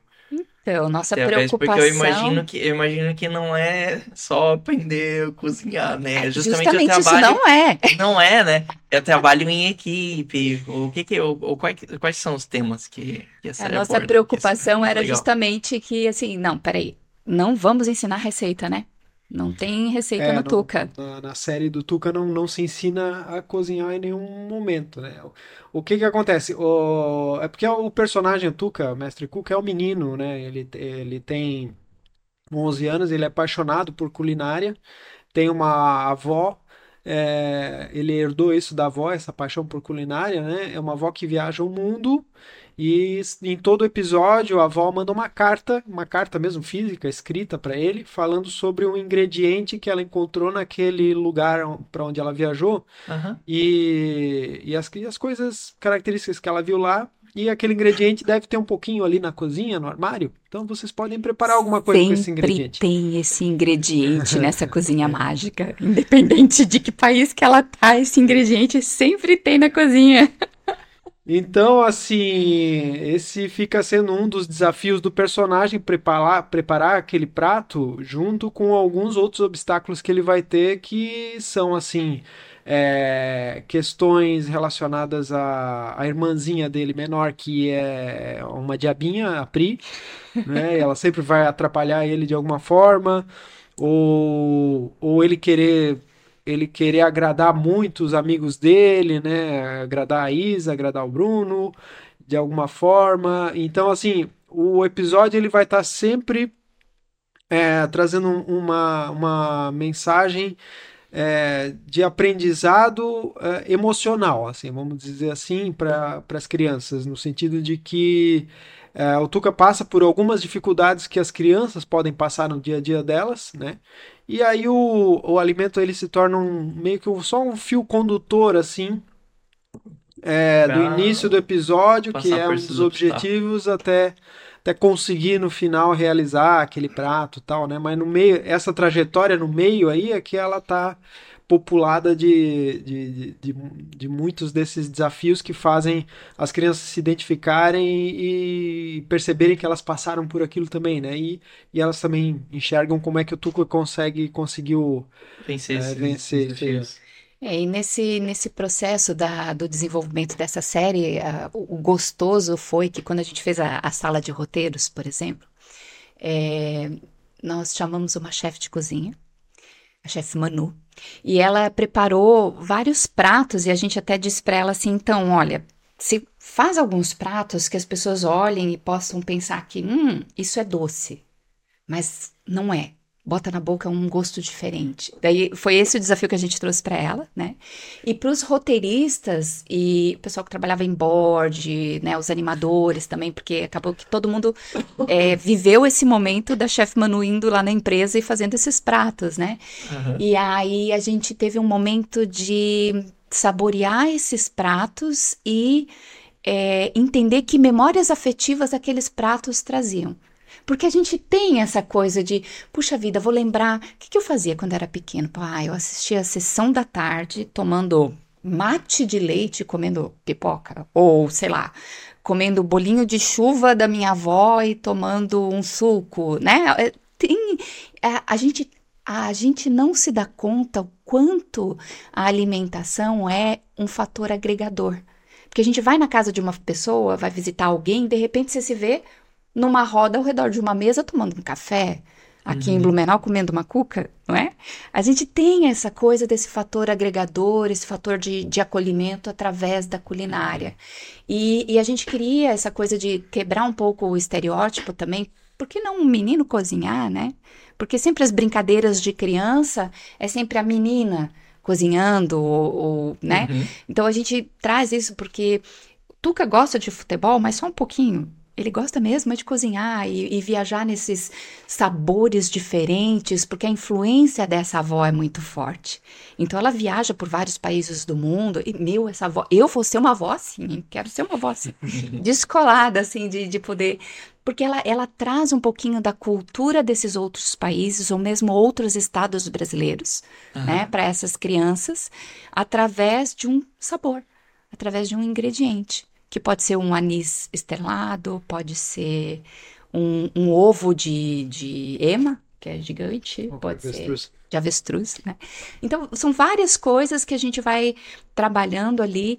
E, e uma coisa especial também foi, foi é como foi construída a trilha sonora desse episódio, que eu acho que é bem legal. Quem tiver curiosidade, visita a gente lá no YouTube, no Tuca o Mestre Cuca, ou mesmo nos canais da Belly, que tem várias informações aí de, dessa produção. E o fundo é jazz, né, Belly? É, ele tem, tem um, é um mix, assim, a, eu fiz a, a, direção e uma das propostas diretrizes, assim, de briefing era a gente trazer, o jazz ele tem tudo a ver com culinária tal, né, mas a gente misturar um pouco de, de, de jazz com a, com a identidade musical do país onde para onde a avó que a avó está visitando. Então uhum. tem o tema tem um tema musical do Tuca, tem algumas, alguns temas musicais que se repetem, mas os arranjos eles mudam. Então, então quando ela vai para a China, é, quando ela vai para a China, vai estar tá lá os instrumentos chineses tocando o tema do Tuca, né? Quando ela vai para a Austrália, tem, é, tem, tem os instrumentos típicos australianos, então ficou muito bonito. E a gente tem uma live bem legal, assim, bem completa sobre o Binho Pfeffer, que é o compositor, falando sobre isso na, no canal do, do Tuca no YouTube. Ah, então fica a recomendação para assim, é. eu vou depois conferir lá. E... Então, assim, e realmente, né, culinária é um elemento que une as pessoas, né? E, é. e eu acho que, ainda mais no, no mundo de hoje, assim, que é tudo fast food e, a, experiências prontas, né? Assim, a, uhum. a incentivar as crianças a, a experimentar na cozinha, né? E, uhum. e também essa relação com, com, com avós e com família, né? É, isso, isso que tu citou é uma das coisas que a gente, é, de propósito, procuramos na série, que é deixar a tecnologia um pouquinho de lado. Então, por que, que a avó não manda um e-mail que eles poderiam ver no celular, alguma coisa assim, né? Então, a gente mostra muito pouco na série uh, celular. Tem um personagem que ele é ligado em tecnologia, que é o Bruno, que é ele, vai ter um celular tal. Mas os outros personagens praticamente não usam uh, essas tecnologias. E a forma de comunicação que é usada é a carta tradicional em papel. Então, a, o início do episódio é o Tuca recebendo uma carta de papel da avó, uhum. onde ela escreveu a mensagem, e o, todo o fim do episódio é o Tuca escrevendo de volta uma carta em papel para a avó. Isso é muito legal. Porque ela aprendeu. É, isso é muito legal, porque a carta sempre é escrita assim com, normalmente com carinho, né? Com, isso, é. é diferente. E, e como é gostoso a gente receber uma coisa pra gente no correio, né? Eu não sei, quando os meninos eram pequenos, a gente assinava algumas revistas revistinhas, algumas coisas, e eles iam, né, os nossos filhos, eles iam lá pegar no, no, na caixinha do correio e eles olhavam assim, ó, oh, tá com meu nome. eles recebiam aquilo, aquilo é importante, né? era uma coisa, e é uma coisa assim, porque tem muita coisa, né, ligada à tecnologia que não é que tem muita coisa, é que é, é uma coisa que a gente não toca, né? Que é, é efêmero, é como é que eu vou explicar isso? É, Sei lá, virtual, o e-mail. É, é, virtual, isso, melhor essa palavra. O e-mail não tem então, de uma carta. Não é a mesma coisa que você está recebendo aquilo que você está, né? Tanto que, olha só, né, a gente teve a pandemia e teve tanta Claro, a tecnologia super ajudou, que foi muito importante porque ela, ela possibilitou muita convivência de pessoas distantes, aula poder continuar de alguma forma. É, tem coisas incríveis, a gente também não pode demonizar, né? Eu acho que é muito, muito importante. Mas não é só isso, né? A gente não pode, nós somos seres humanos, a gente não pode perder esse contato com o outro. A gente não, não nasceu para ser uma ilha. Né? A gente, a gente precisa essa coisa desse toque, desse contato, principalmente para pessoas pequenas. Né, para crianças. É o mundo físico, vamos dizer assim. É, né? a, a, criança, é. assim, a dificuldade, por exemplo, eu acompanhei com a minha cunhada, ela, a filha dela, durante a pandemia, ela disse, olha, porque ela estava no jardim, né? Ela disse, olha, hoje a gente vai ter um encontro com uns amigos, nós vamos conversar, não sei o quê. Quando ela descobriu que o encontro era na internet, no computador, no computador ela chorou o tempo todo. Ela não quis participar. Sabe? Porque ela queria ver os amigos, ela tava com saudade de brincar, ela queria pegar uma bola, ela queria dar um abraço, ela queria. Isso foi muito sofrimento para as crianças pequenas, que, que estão naquela fase mais concretista, né? Aquela coisa uhum. do, do, preciso tocar, preciso brincar, preciso abraçar, né? Para os adolescentes também, apesar deles serem muito, em algum momento, bicho do mato, né? Porque a gente na adolescência a gente se recolhe mais, a gente gosta de ficar né, um pouco mais escondido em alguns momentos, e em outros a gente começa a, a descobrir a força das tribos, né? Começa a entrar nos grupos e tudo mais. Mas é A gente precisa disso, né? Então, na série, a gente teve esse, esse carinho, essa preocupação, né? De estar de tá trazendo isso para, peraí, vamos, vamos olhar o mundo um pouquinho diferente. É, né? e simbolicamente fica sendo também uma homenagem à paciência, né? Porque, assim, o que, que acontece no mundo, a comunicação no mundo de hoje é instantânea. Então, sei lá, eu tenho um amigo lá na lá, na, lá na, na, na, Austrália, ele me manda uma mensagem, eu recebo agora, e de repente ele está esperando que eu vou responder em um minuto. Né? E o que, que acontecia antes da internet, né? Talvez os jovens não, não saibam, mas assim, o mundo não, nem sempre foi, foi assim, né? Então, para você fazer uma carta, você tem o tempo de escrever a carta, que é algo muito. Você não tem Ctrl Z na carta, né? Você, tem, você escreveu, tá escrito. Pronto. O que o máximo pode fazer é riscar e escrever alguma coisa diferente. Você tem tempo de dobrar, dobrar a carta, tem que levar a carta até o correio, a, a caixinha de correio, que que no Brasil nem é tão popular assim, essa carta o correio vai ter que remeter, vai ter o selo, vai ter que eh, viajar e vai chegar. Então vai demorar um tempo até essa comunicação acontecer, né? Tanto de um lado quanto do, do outro. Então isso é, é interessante a gente lembrar que existe essa possibilidade do, do contato entre as pessoas que não precisa ser instantâneo. Né? Que assim, é, ele tem a, a coisa da, da demora, mas ele tem a, a coisa de ser físico, de estar no mundo físico realmente. Aquela carta, independente do, do apocalipse que acontecer com a internet ou com satélites no mundo, aquela carta vai continuar existindo, a não ser que de alguma forma ela pegue fogo, né? Mas enquanto ela não for queimada, ela vai, vai continuar existindo. Então, isso é uma coisa bem interessante. Uhum. Ela tem uma fisicalidade ali, ó, é. ela carrega um. Ela tem um valor. Um peso emocional também é. junto, né? Porque teve, teve um investimento para fazer acontecer aquela comunicação, né? É, tem a e caligrafia tal, até, e também, tem, é. e também a pessoa vai focar, eu acho, em comunicar o que é importante. Uhum. É, esses dias até eu tava. Eu tenho uns livros antigos do, do meu pai em casa, ele tinha uma coleção do Sherlock Holmes, né? E, e aí eu tava pegando, vendo aquela coleção, e ele dava uma classificação pro livro no início, né? Com a letra dele, assim, ótimo, bom, tal. Botava data, Muito assim. bom. E aí eu fiquei olhando, pô, que legal isso aqui, né? Aí eu eu conseguia ver ali qual era a caligrafia do meu pai, então existe, existe ali uma, uma assinatura, não só no sentido. No, não só no, no, no, no, no sentido é, de, de, cartório da coisa, mas uma assinatura física de identidade, né? De como meu pai escrevia, de, de peso de mão. Isso é uma coisa interessante. E aí eu fico pensando, cara, hoje eu leio 99% do que eu leio está no Kindle que é na verdade fisicamente o que, que eu tenho é esse pedaço de vidro aqui, né? Que se isso aqui quebrar ou se algum dia essas empresas pararem de produzir isso e forem fazer outra coisa, então é... ok, ficou um conhecimento no meu cérebro, mas eu tenho muito menos possibilidade de passar isso para alguém que eu gosto de uma forma que tenha um pouquinho da minha uhum um pouquinho da, da, minha identidade, um pouquinho do meu carinho ali, né? É, tipo uma assinatura, uma dedicatória. Não, e olha que lindo, né? É. O seu pai não está aqui mais há quantos Exato, anos, né? né? E os nossos 82, filhos né? puderam ver isso do avô. Né? Uhum. eles não conheceram, né? E puderam é um compartilhar um ali, né? pouco. Né? É, porque você tem um livro virtual, você vai passar como? para outras pessoas, vai. Sim. Não tem, né? Eu, Isso se perde. Eu gosto muito de ler e eu antigamente eu achava sacrilégio anotar, riscar qualquer coisa assim um, um livro físico, né? Aí também teve a fase do Kindle e tal, mas que é, muito, é muito bom para viajar.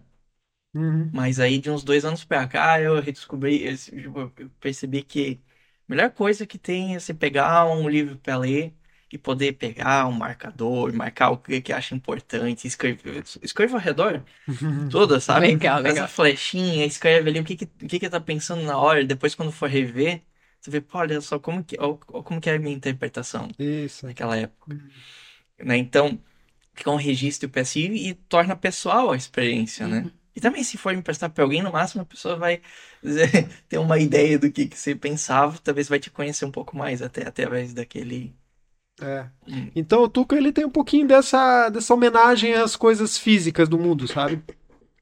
Isso é uma coisa legal da série. Uhum.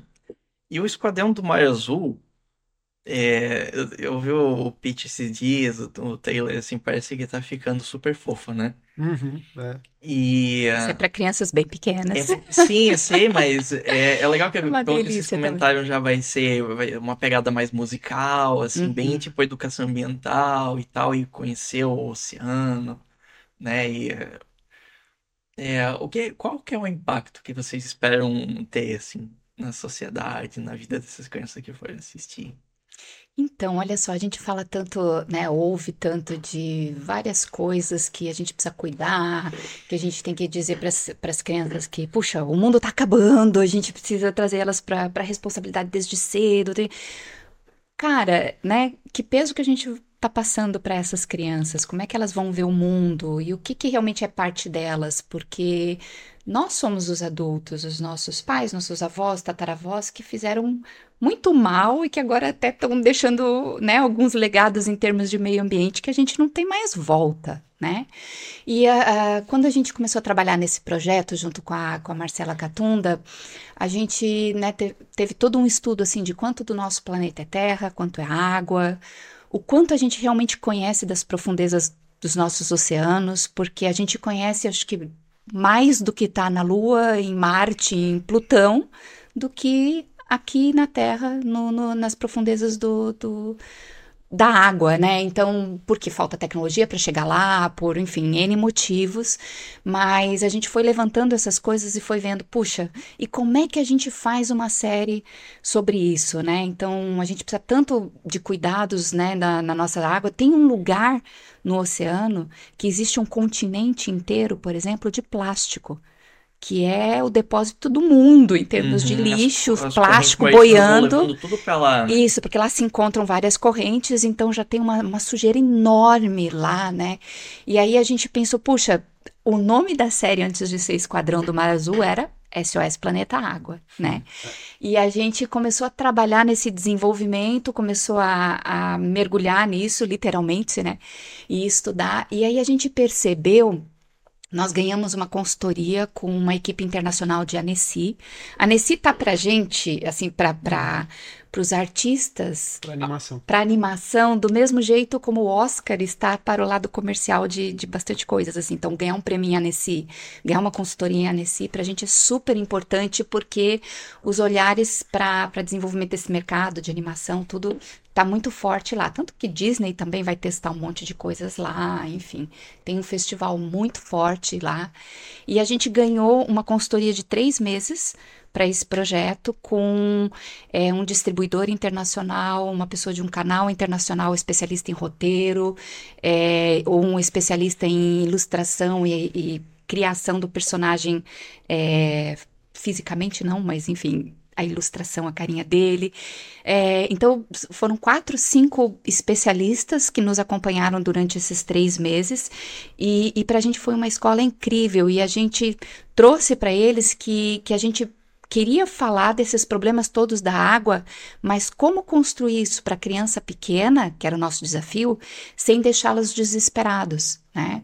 Porque, puxa, a gente vai chegar para eles e vai dizer: olha, você sabia que um copo de água tirado lá do oceano, do lugar que você acha mais limpinho, você olhar isso no microscópio, ele já está cheio de plástico?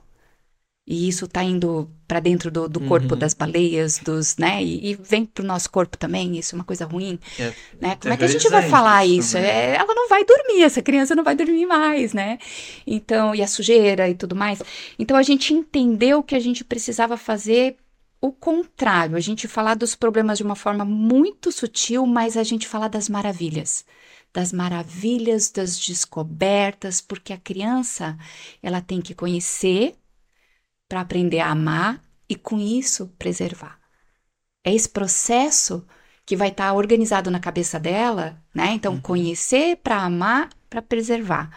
Que Uhum. aí ela vai entender que, puxa vida, o oceano, ele é ele é lugar de muitos bichinhos, de muitas plantas, de muitas coisas que a gente nem conhece. Uhum. E, e a gente precisa preservar esse lugar, né? Então, durante essa, essa consultoria também, a gente, eh, a gente entendeu que o nosso foco é SOS Planeta Água, né? Ok, a gente queria eh, falar que a gente está com problema no, no oceano, mas a gente estava com foco no problema. e não nas maravilhas, na, na coisa legal, né? Então a gente mudou o nome da série. Então a gente foi trabalhar com o Esquadrão do Mar Azul. Né? O Esquadrão do Mar Azul está contando a história desses. é, Grupo, né? de desse grupo de animais que mora ao redor de uma ilha que tem todos os biomas da Terra. É um lugar onde você encontra todos os oceanos, você encontra, sabe, é um lugar perfeito e que alguma coisa às vezes acontece que dá uma, Aham. sabe, uma balançada Balança. nesse nesse lugar perfeito que é a Ilha do Mar Azul, que está no oceano, né? Do- tá lá no Mar Azul também. E aí esses animais vão contando histórias e vão ajudando as crianças a entenderem, olha quanta coisa legal a gente tem aqui, né? É, são desafios que eles enfrentam e eles vão ter como esquadrão, como um grupo, eles vão ter que vencer naquele episódio, né? Então tudo com bastante diversão, é engraçado, com música, Uhum. né? Essa é a nossa preocupação, porque é isso que engaja a audiência e torna, na verdade, o conteúdo de, de entretenimento.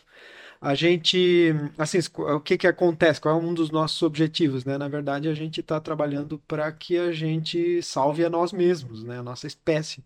Porque às vezes as pessoas falam assim de salvar o planeta, mas isso é uma é superficial essa fala, porque você não está salvando o planeta, você está salvando a possibilidade da gente existir aqui, né? Porque assim, é, o que o planeta, é, assim, a gente vive numa faixa tão pequenininha de, de ozônio, sabe? De, de-. A crosta terrestre, é, se você olhar o tamanho, a envergadura da Terra, é, é uma coisa tão fininha, é tão frágil isso, e as pessoas não entendem Sim. que a gente tá a um pouquinho disso aqui de- da, da camada de ozônio ser, ser assim destruída, né? Uhum. E o que, que vai acontecer com isso? O Sol, ele é uma bomba atômica com raios gama, com raio, se, se, se alguém sai da, da, da crosta, se alguém sai da, da superfície Terrestre. terrestre, Uhum. da estratosfera, ela vai ser fulminada na mesma hora, porque o, o Sol ele tem muitos raios, né? Então a gente vive, na verdade, numa condição muito frágil aqui no planeta e as pessoas não entendem isso, né? E a nossa atividade como sociedade, atividade econômica, exploração, né? Toda a exploração que a gente tem industrial, tal, isso está fazendo com que o, o, o- a temperatura média dos oceanos vá aumentando, a temperatura média fora do oceano vá aumentando, que é o Uhum. que se fala do aque- do aquecimento global, né? Uhum. E isso está levando a gente para um caminho que daqui a pouquinho, daqui a pouquinho mesmo, vai ser um point of no return, ou seja, não existe mais volta. Uhum. Alguns dizem que já foi. Acho esse que é, ponto, é, né? eu eu não estou bem assim por dentro dos números certinhos, mas é Sim. possível. Então, o que que acontece? O nível dos oceanos vai subir, ah, assim, a, Isso. a A água costa, está acidificando. é, a, a- Mudando. as, as áreas litorâneas do, do mundo inteiro, elas vão se transformar, então cidades que hoje existem à beira-mar vão deixar de existir, ou vão virar tipo Veneza, alguma coisa assim. E, e assim, a gente está falando aí de 20, 30 anos, né, que, assim, a gente pode estar aqui ainda, né? O ser humano é E, com certeza, nossos em filhos e netos vão longo tá. Exato, é. E, e a gente realmente está transformando, tá, tá causando esse, tá- esse impacto no planeta e a gente está criando um dano muito sério para as próximas gerações. O Brasil, assim, eu lembro quando eu era criança que ah, se cantava vantagem, ah, eu sou brasileiro, não tenho problema, aqui não tem, não tem ciclone, não tem terremoto, não tem Terremoto, furacão. é. Cara, hoje ciclone e furacão tá Semana moleza para ter. a gente é. teve. Então, É. a gente não tem mais essa. A única coisa que não tem é terremoto por enquanto, né? Mas E, e tem e essas mudanças assim de, de ecossistema são difíceis de, de, de uma pessoa perceber mudanças, às vezes porque elas acontecem, elas não É. acontecem de uma hora para outra, devagarinho, né? devagarinho, né? É o exemplo de, por exemplo, antigamente quando e eu nem lembro disso. E tem que ter quatro anos aqui. Nem lembro Um disso pouco muito. mais de 15. É, nem lembro muito disso, mas antigamente, quando o pessoal ia viajar, todo, é, dizem, né? Para-brisa ficava, tipo, vai pro campo, assim, o para-brisa ficava verde de, de inseto que atropelaram no caminho. Uhum. E hoje, você conseguir num ano ter, acertar um, Aham. é absurdo, porque teve um desaparecimento. Uhum. Tipo, a redução de população de insetos, coisa diminuiu mais de 90% ao longo das últimas décadas. E recentemente que até cientistas assim se deram conta Uhum. de que teve esse desaparecimento, porque os próprios pessoas que estudam ali, elas não estavam lá atrás para ver como que é diferente. É, a gente tá tipo o sapo fervido, né? Teve uma analogia que eu ouvi uma vez que é muito interessante, que é, a galera diz assim, ó, se você tem um sapo dentro de uma panela com água e você taca fogo nessa água, essa, essa água vai esquentando devagarinho, vai esquentando, vai esquentando. A água ferve, o sapo morre e ele não pula fora d'água. Se você joga um sapo dentro de uma panela de água fervente já, ele pula fora na hora, porque ele sente o, A ele sente o choque, né? Então a raça humana ela tá assim, sapo fervido, sabe? Ela não tá percebendo que a água tá esquentando. Sim. E assim, uma das preocupações nossas é trabalhar em prol de que da conscientização, né, a respeito desse cuidado que é necessário para a manutenção da vida da nossa espécie no planeta, né? A gente fala sobre os animais marinhos porque assim, os oceanos eles são dos principais responsáveis pela, pela manutenção da, da qualidade da, da qualidade atmosférica que a gente tem, climática, né, que a gente Uhum. tem A aqui. maior parte do da fotossíntese é nos oceanos, né? Isso, é. Então, começando por os oceanos, a gente tá tá- já, já, já é um caminho um caminho bom.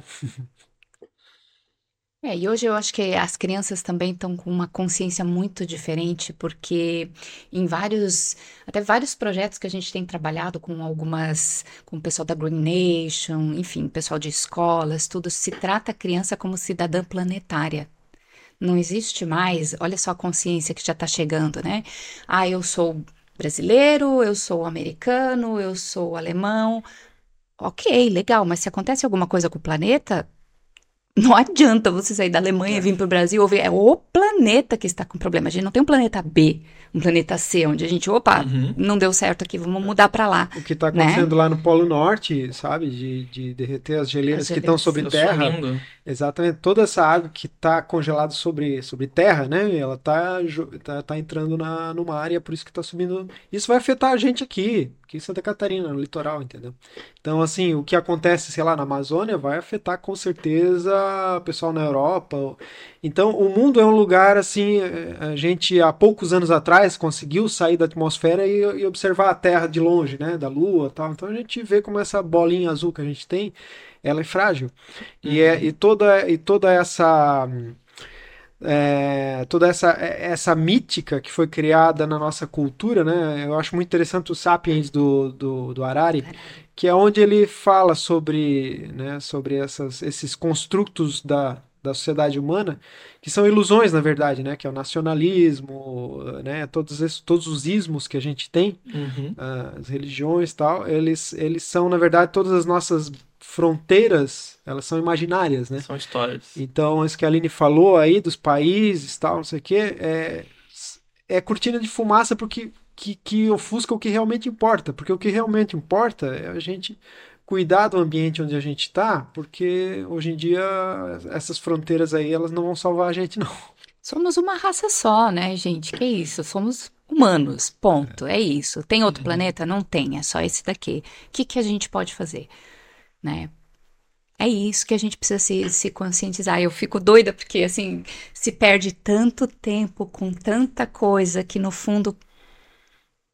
A gente tá aqui de passagem, né, Diego? Fala sério, né? Uhum. Quantos anos a gente vai estar nesse planeta aqui? Né? E a gente, sei lá, a gente cresce ouvindo os mais velhos ou, ou, é, falando assim: olha, caixão não tem gavetinha. Daí você fica pensando É, assim: peraí. Mas, mas aí no nível individual, No né? nível Em individual, mas porque espécie, isso se escala, né? Então, assim, eu, uma pessoa, escala para uma família, que escala para uma, uma empresa, que escala para uma cidade, para um país, né? Somos indivíduos, mas que a gente muitas vezes age como manada, né? E a gente precisa entender que, que a gente tem um raio de atuação com responsabilidades para o nosso planeta que está em torno da gente naquilo que a gente consegue tocar, né? Pô, a gente vai conseguir ser presidente do Brasil amanhã e mudar tudo? A gente sabe que não vai. Então, onde é que eu posso realmente fazer alguma coisa diferente? Ah, posso fazer na minha empresa? Posso fazer na minha escola? Posso fazer na minha, na minha cidade, né? Então eu acho que, que é isso que a gente começa a ter que começar a ter que olhar e trabalhar com carinho, mas realmente fazer disso um efeito multiplicador.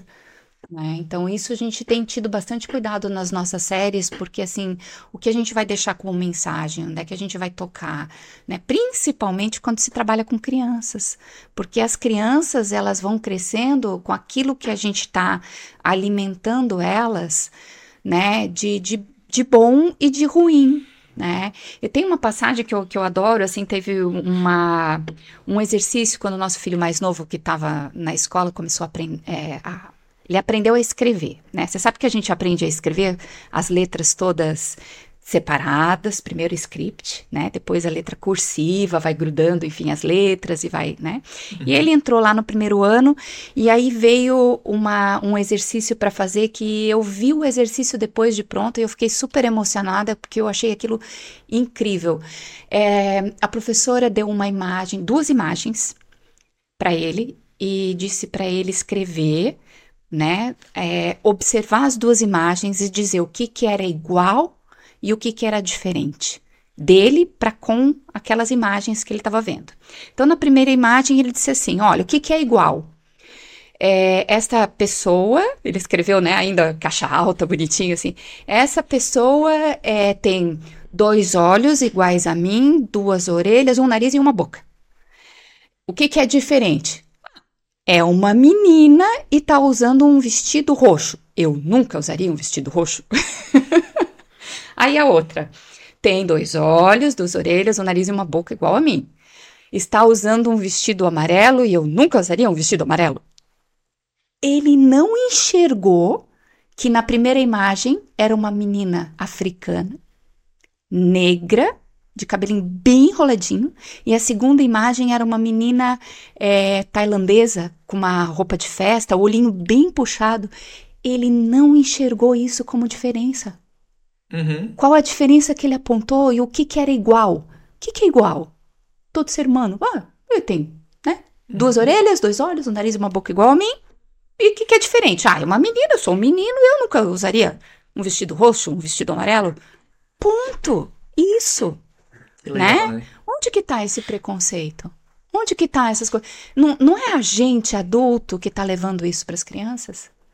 Elas, ele, ele ela elas tá, vão tá repetindo. o exemplo que elas têm. É claro, tá repetindo aquilo que tá vendo na TV, que tá vendo em casa, que tá vendo com, né, com todo, porque a gente cria filhos de forma coletiva. Não adianta a gente pensar que a gente põe eles num dentro de um copinho, põe uma tampa e você blinda todas as informações que chegam naquela criança. Não né? É a uhum. escola, são os avós, são os tios, são os amigos, são é uma sociedade toda que está influenciando este caldo que, a, que essa criança está vivendo, né?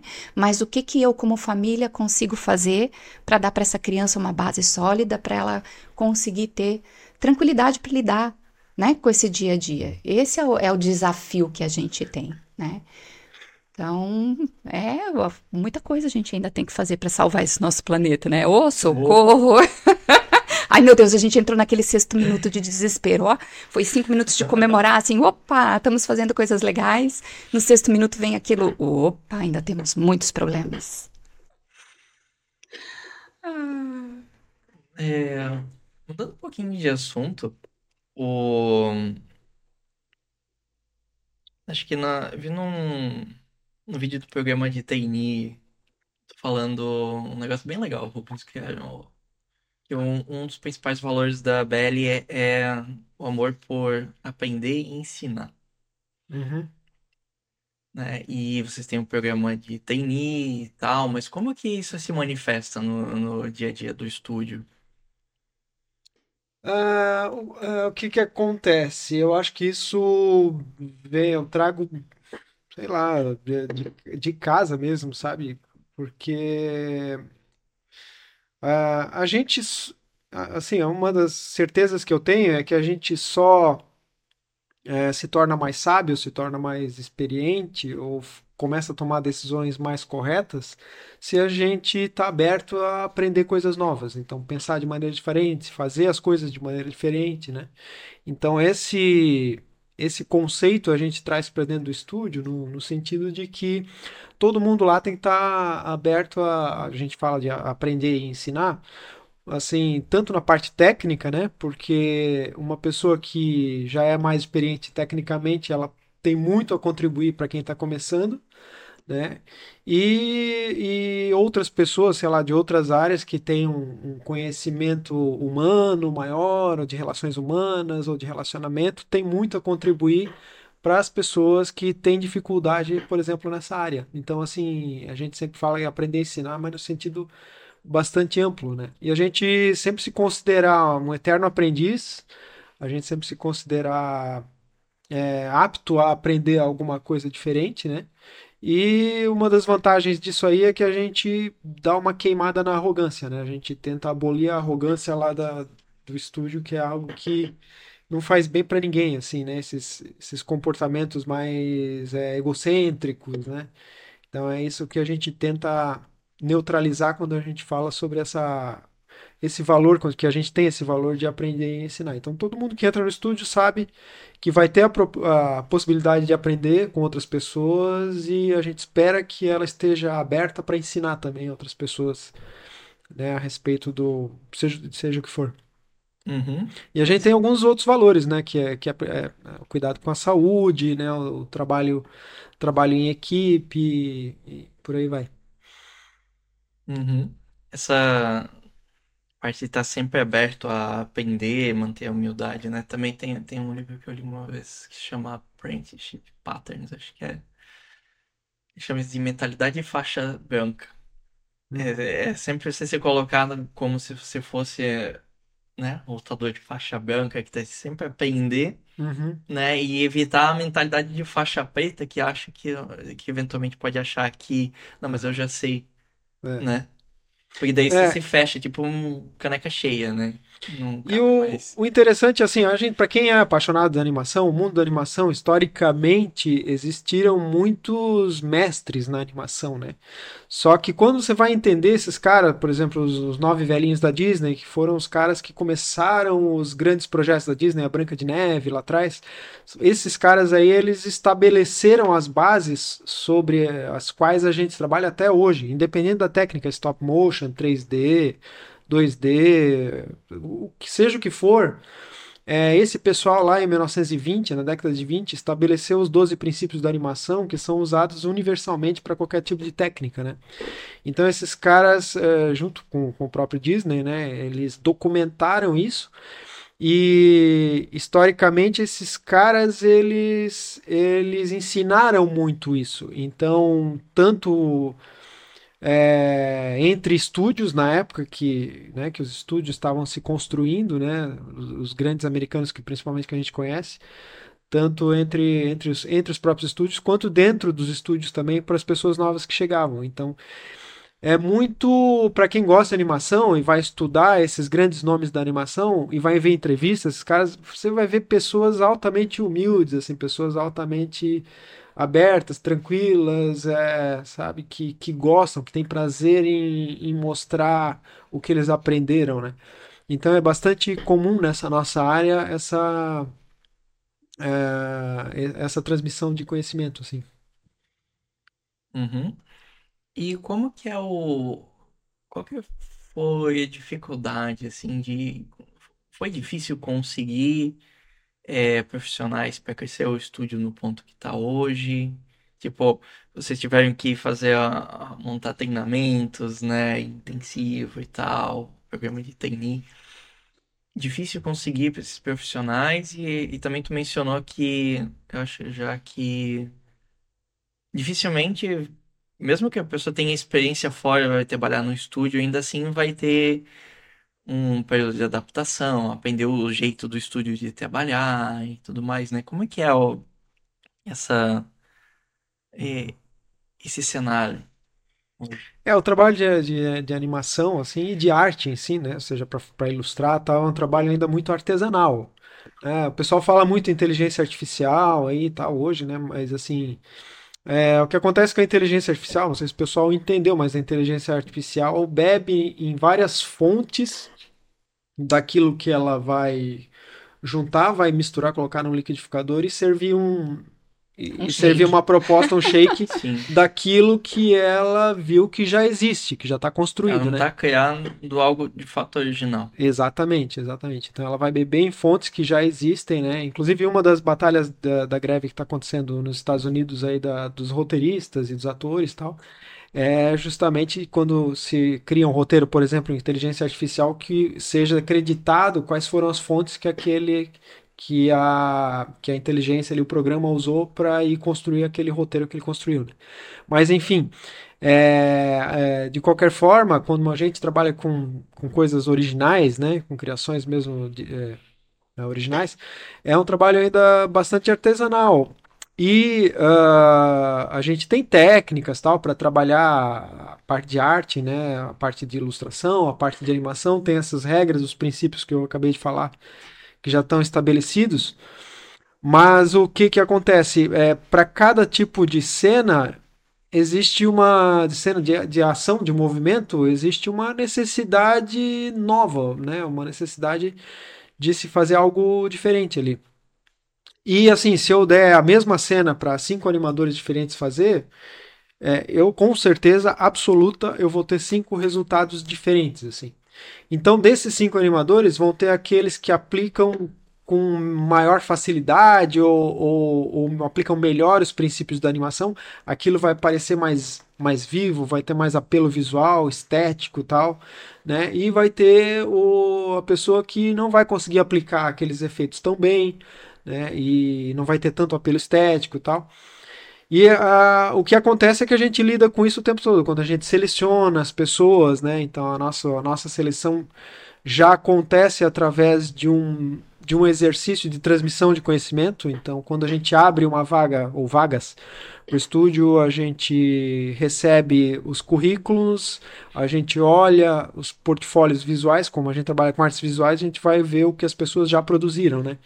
A gente olha e a gente seleciona a partir dos portfólios, a gente chama essas pessoas para uma atividade de, de dois a, a, a quatro dias inteiros, é, que é um, a gente chama de workshop. Então a gente faz um workshop só para essas pessoas que foram selecionadas através de.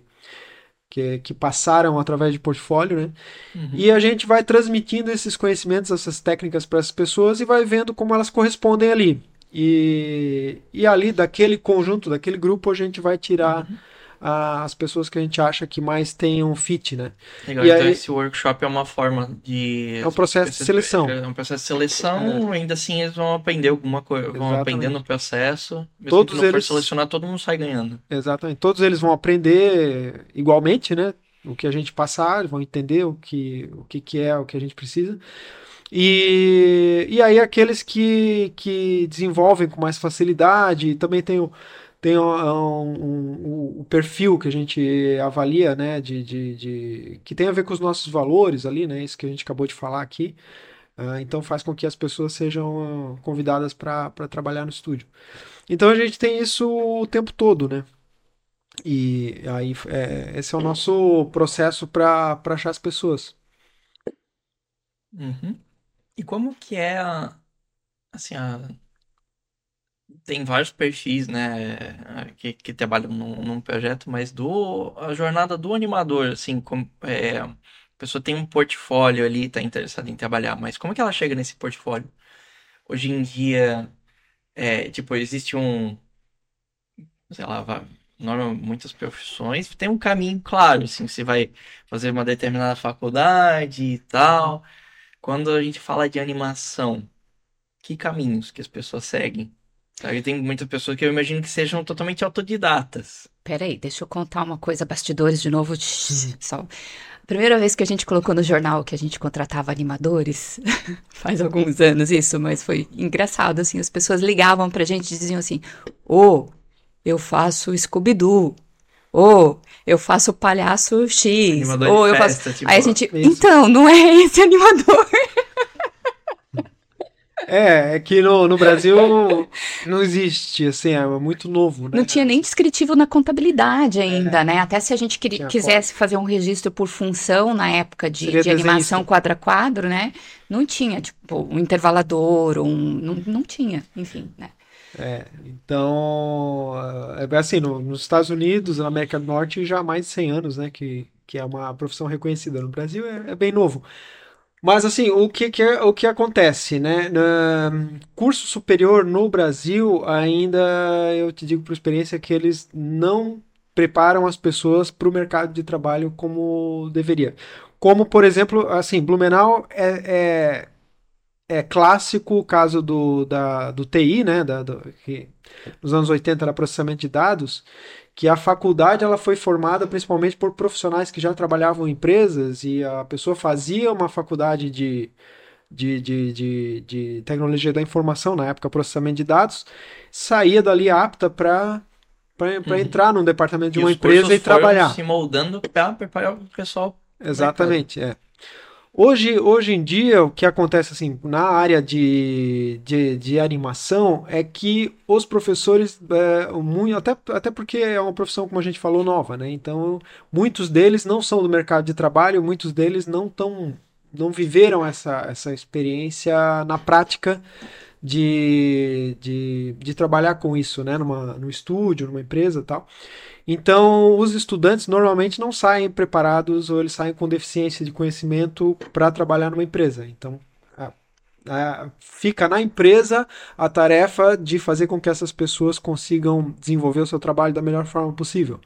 Né? A, as faculdades elas são boas assim para conhecerem pessoas, para abrir um leque, porque você vai ter várias outras matérias agregadas ali, até porque o Ministério, o MEC, o MEC ajuda, né? Mas, assim, o a, curso superior ele não é um diferencial necessário ou obrigatório para você trabalhar com animação. A pessoa que vai fazer outros tipos de curso mais especializados, mais especializados na área, e montar um bom portfólio, que é uma amostra daquilo, daquilo que ela consegue fazer, isso é o que vai garantir que ela tenha mais chance de, de entrar no mercado de trabalho. Uhum. E normalmente, é, imagino que é tipo de coisa que é uma paixão que começa cedo, né? É, normalmente, toda criança normalmente desenha, né? O que acontece é que algumas continuam, outras abandonam para fazer outras coisas, né? Diferentes. E assim, geralmente quem continua acaba se aprimorando um pouquinho mais, estudando, pegando técnicas e vai melhorando um pouco. Então, tem pessoas bastante jovens, de 16, 17 anos, que já têm uma técnica legal na ilustração, né? Que é algo bastante importante para qualquer tipo de técnica de animação. É... Então, tem, tem gente já bastante jovem com uma boa, um bom portfólio, vamos dizer assim, de, uhum. de ilustração. Né? E aí tem outras pessoas eh, que vão mais a fundo, estudam, que a internet hoje possibilita isso, estudam animação e elas conseguem desenvolver trabalhos, portfólio em cima de, de animação que também é, criam um diferencial assim para elas. Uhum. Tem um livro, eu não estou lembrando o nome agora, é o lado direito do cérebro, uma coisa assim, uhum. que é, é de uma desenhista que ela faz workshops, acho que tipo de uma semana e ela consegue, assim, pegar a pessoa que mal consegue desenhar um, tipo, um bonequinho, né? Eu consegui desenhar um, um autorretrato com sombras, traço bonitinho e tal, porque ela vai passando por todas as etapas ali de conseguir enxergar contornos e tal, né? E aí ela diz assim, a maior parte das pessoas desiste de desenhar ali pelos cinco anos. Cinco uhum. anos, dez, e alguma coisa acontece, alguma crítica, alguma coisa assim, de um professor, coisa assim. Não, isso não é para mim. Mas, e aí o que acontece? Se ela continuasse, naturalmente ela vai desenvolvendo o. É, tipo, o traço. Então, é, o primeiro exercício que ela faz nos workshops é é a pessoa fazer um autorretrato antes e depois ela vai fazer lá no final um, um novo. E aí, assim, dá de ver pelo ponto de partida em que idade que ela pode desenhar. Uhum. Eu achei muito legal. Que, pô, tem pessoas que começam assim, né, realmente, depois dos cinco anos, eu nunca. E ela, ela tem o desenho de cinco anos para vida adulta. Uhum. E tem a. Tem pessoas que chegam lá e desenham igual como tinha 12 anos. E é engraçado que o desenho de uma criança de 12 anos é bem diferente de uma criança de 5. Uhum. Começa a ter elementos mais, assim, de adolescente, coisa assim. E aí tem um... Vai mudando o nível de complexidade, né? Uhum. E aí... Mas aí tem aqueles, então, que não pararam. Uhum. E desses, ah, muitos descobrem que realmente gostam. E daí esses é que acabam Uhum. Entrando no mercado. É, exatamente. é.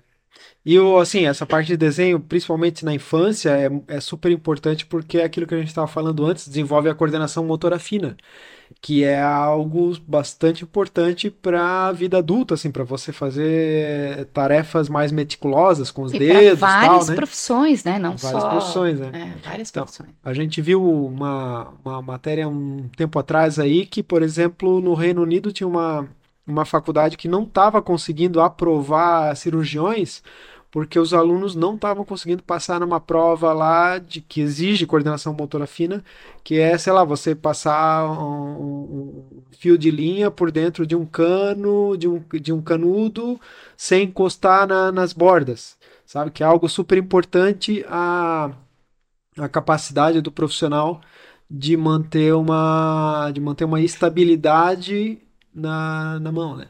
Então, tudo isso é resultado do desenvolvimento infantil ali na, na- nessas, nessas séries escolares, que é nos trabalhos manuais, né? Não só desenho, desenho também, mas aí recorte, colagem, né? Ou, ou argila, ou massinha, tal. Então, tem muita coisa que se desenvolve nessas primeiras fases aí que fazem com que a memória muscular ela, ela melhore para a vida, adulta. né? E hoje em dia o que acontece é que as, as telinhas, os, os vidros, nossos Black Mirrors aí, eles estão é, roubando o tempo de todo mundo, né? Tanto dos pais quanto das crianças, assim, de um jeito astronômico. Uhum. E aí eles ficam fora. Até num restaurante a gente vai hoje, que a família É. vai para ter um momento legal, você olha na mesa, tá todo mundo com seu celular. Falando com outra pessoa que não tá ali, né? Enfim, tem tudo isso. E ah, a tua paixão por desenho e animação veio bem cedo? É, sim, sim, eu eu me lembro, desde que eu me lembro de- do que eu me conheço por gente, eu já, eu já desenhava, assim. Ah, meu pai tinha uma, tinha uma mercearia, assim, né? Tinha um balcão com aquelas bobinas de papel para enrolar produto, assim, que antigamente o pessoal puxava, cortava e embrulhava, né? Então eu lembro de fazer desenhos naquela bobina de papel lá. Ele fazia a decoração dos papéis para as pessoas levarem as batatas enroladas, É, era laranjas para casa. Mas, mas acontecia do pessoal levar do negócio. desenho para casa. E aí, quando- um pouquinho mais para frente, eu tenho irmãos mais velhos aí que eles trabalhavam na, na Ering, na área de processamento de dados e TI. E naquela época as, as impressoras eram matriciais, né? E a, matri, a impressora matricial ela usa um, um formulário contínuo que se fala, que é papel que você recorta através de picote, mas ele é um bolo de papel assim que os a impressora vai puxando, puxando, puxando, é como se fosse um rolo, né? Uhum. E sempre sobrava rascunho e tal, ele levava para casa e eu desenhava na, na parte que era branca, eu adorava aqueles papéis lá. É muito legal. Então é memórias infantis aí. E animação, assim, né? Vendo na, na TV, uma das coisas que eu sempre tive curiosidade é ver como é que aquela mágica acontecia, porque eu sabia que aquilo era um desenho, mas aquele desenho se mexia e falava, né? Então aquilo é algo que eu cresci sempre muito intrigado, como é que, como é que aquilo podia acontecer. E aí, é, aí naquela época, é, anos 80 ali, não, não existia internet, então eram livros, assim, que eu ia atrás para entender, né? Às vezes eu achava uma matéria, talvez. e- É, uma matéria, mas nunca assim muito aprofundado. E aí, como eu falei ali no ano 2000, foi que eu fiz o, o curso lá de- da técnica Disney de animação e aquilo ali que, Aí fez assim, ó, puf! é, que abriu, a- Abriu o imagino. cérebro. Ah, Uhum. Agora, acho que, assim, se encaminhando um pouco mais para o final, mas ahn, onde vocês esperam chegar com o estúdio? O que que vocês enxergam para os próximos anos, décadas, talvez? Umas perguntas profundas, né? Cara, a gente, a gente espera assim estar sempre. hum, ah, a gente espera continuar no mercado, né? Com certeza, mas é trabalhando de uma forma que os nossos valores eles uh, sejam continuados, né? É, porque eu acredito que a gente tem um modelo de trabalho, um ambiente de trabalho saudável, assim, porque o, o trabalho, na verdade, pra, é, eu acredito que o trabalho, como a gente passa a maior parte do nosso tempo numa atividade laboral, né, de trabalho, ele precisa ser algo gostoso, algo que a gente se sinta energizado para fazer, né, então é, o meu pior pesadelo seria alguém que trabalha no estúdio chegar domingo de noite e pensar, puta, amanhã de manhã tem que trabalhar, sabe? isso é o que eu gostaria de evitar ao máximo, assim. Que as pessoas cheguem domingo de noite assim e pensem, pô, amanhã eu tenho que trabalhar, legal, beleza, vamos lá, tenho que fazer essas coisas aqui e, e saber que ela tem um grupo que está dando suporte. Então, uma das maiores preocupações nossas é construir uma empresa que tenha esse, esse ambiente de, de trabalho como algo de algo que dê suporte mesmo para a pessoa se desenvolver e ela trabalhar bem, né? Uhum. E aí, Aline, que mais? Pois é, porque a gente precisa trabalhar, né? É, claro. que seja algo bacana, assim, nunca a gente vai conseguir alguma coisa que você diga que tá 100% é, 100% do tempo feliz ou 100% do tempo fazendo aquilo que, que gosta, porque sempre tem algum desafio que no meio vai trazer o seu olhar para alguma coisa que você vai pensar, puxa vida, o dia de hoje foi difícil, ou alguma coisa diferente aconteceu e tudo mais. Mas eu acho que, que no, na soma de tudo, né, isso tem que ser positivo. A gente tem que levar para esse caminho de que, puxa, a gente está construindo coisas legais, a gente está podendo fazer arte aqui na nossa cidade, a gente está uhum. desenvolvendo todo um ecossistema bacana. Um tempo atrás a gente fez um projeto que chama Desta Escola para o Mundo. E a gente mapeou com os nossos animadores onde eles estudavam quando tinham de 8 a 10 anos. E voltamos nessas escolas. Escolas de Blumenau, escolas de, de Gaspar, de Timbó, de Palhoça, de Lages, de Pinhalzinho, enfim, de onde a gente conseguiu, que era um pouco mais próximo dentro do nosso estado, a gente foi e a gente deu uma palestra sobre como produzia animação. Não só nossos animadores, né? As, as pessoas Sim, de outras áreas também, mas enfim. É, como produzia animação e se as pessoas tinham noção de onde é que vinham as pessoas que estavam trabalhando com a gente para construir aquelas, aqueles materiais, aquelas animações que estão hoje em 80 países, em línguas diferentes e tudo mais, né? E crianças, você sabe que não tem filtro, né? Elas aquilo que, que vem no coração elas falam, né? Então, assim, então. Aí a gente falava da construção da série, como é que era, tudo. Chegava no finalzinho, a gente perguntava, então, vocês viram como é legal? E onde a gente, onde vocês acham que a gente contrata pessoas para fazer desenho animado aqui com a gente. Aí saíam as, as, as, respostas, né? Ah, no Canadá, nos Estados Unidos, na África, saiu de tudo. Mas ninguém falava aqui, na minha escola ou na nossa cidade, né? Então, aí nesse momento, a pessoa que estava dando a palestra dizia: então, a gente tem gente aqui da nossa cidade, aqui desta cidade aqui desta escola. E você tinha que ver a alegria quando a gente ainda chegava na escola, uhum. levando aquele animador, né, aquela pessoa que era assistente administrativo, produtor de linha, e aquela pessoa encontrava ainda algum professor que, né, que ainda estava naquela escola e, e podia deixar um desenho para aquela pessoa e podia dizer: Olha, eu trabalho numa animação que está em toda a América Latina, que foi para a Rússia, está nos Estados Unidos, o meu nome está lá nos créditos e eu fiz aqui, na nossa cidade. Né?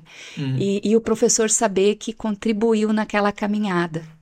E nesse projeto, a gente, desta escola para o mundo, a gente mapeou. Nós temos em torno de 25 profissões diferentes para fazer uma única obra. Quando a gente fala de produção de, de desenho animado, a gente lembra do quê? A gente lembra da pessoa que escreve, a gente lembra da pessoa que faz a voz, da pessoa que desenha e quem mais?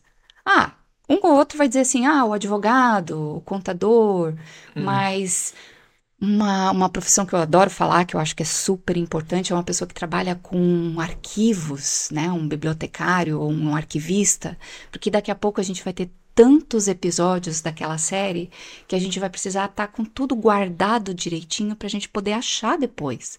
né? Imagina os Simpsons hoje, que tem quantos, quantos episódios feitos. Eles querem achar uma cena que tem um, um BG, né? Um cenário quando a casa do Bart foi destruída pelo meteoro, para eles reaproveitarem numa cena né? Então, é. cara, tem que estar tá guardado achar. direito isso, né? Tá. E nós estamos falando de desenho de cenários, a gente está falando de objetos de cena, a gente está falando de personagens e todos os ciclos de caminhada, de boca feliz, de boca triste. Nós estamos falando de trilha sonora. Quando o personagem está triste, quando o personagem está feliz, quando ele está quando ele tá surpreso, e cada personagem tem uma assinatura pode ter uma trilha diferente, o um efeitinho diferente. Tudo isso tem que estar tá guardado direito, porque depois a pessoa vai trabalhar como, achar aquilo como, né? Então, olha só, são 25 profissões diferentes para fazer uma obra sair de um papel. E isso sem contar mais para frente nos impactos que a gente tem quando pensa no ecossistema dessa indústria criativa, que é, uhum. vamos transformar esse personagem em camiseta? Vamos transformar esse personagem em mochila? Né? Então tem mais um monte de coisa, um monte de outras profissões que a gente pode estar tá desenvolvendo e impactando a partir de uma ideia inicial.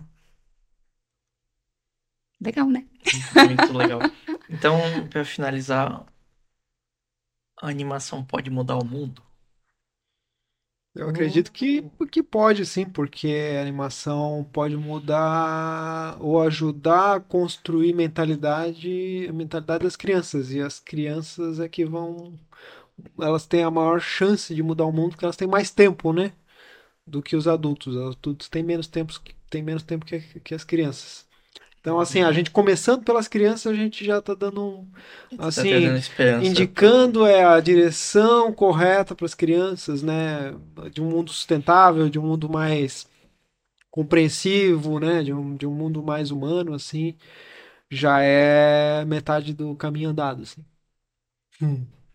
É isso. Concordo. Apesar que, tem, apesar que tem animação para adulto também, né? Mas aí as animações para adulto já tem menos possibilidade de mudar o mundo. Aí, assim, são mais é um caminho um pouco diferente. É, é verdade. é. Caramba, vocês estão fazendo um trabalho, eu acho incrível. Tá? Parabéns. Obrigado, obrigado.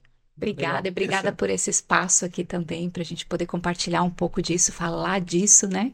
Porque é importante fazer chegar também nas pessoas, poder compartilhar um pouquinho e as pessoas saberem dos bastidores, porque é, né, dessa caminhada que vem antes das coisas darem certo ou darem errado, porque são tentativas que a gente vai fazendo para fazer uma, uma construção aí de, né, de, de um negócio como um todo.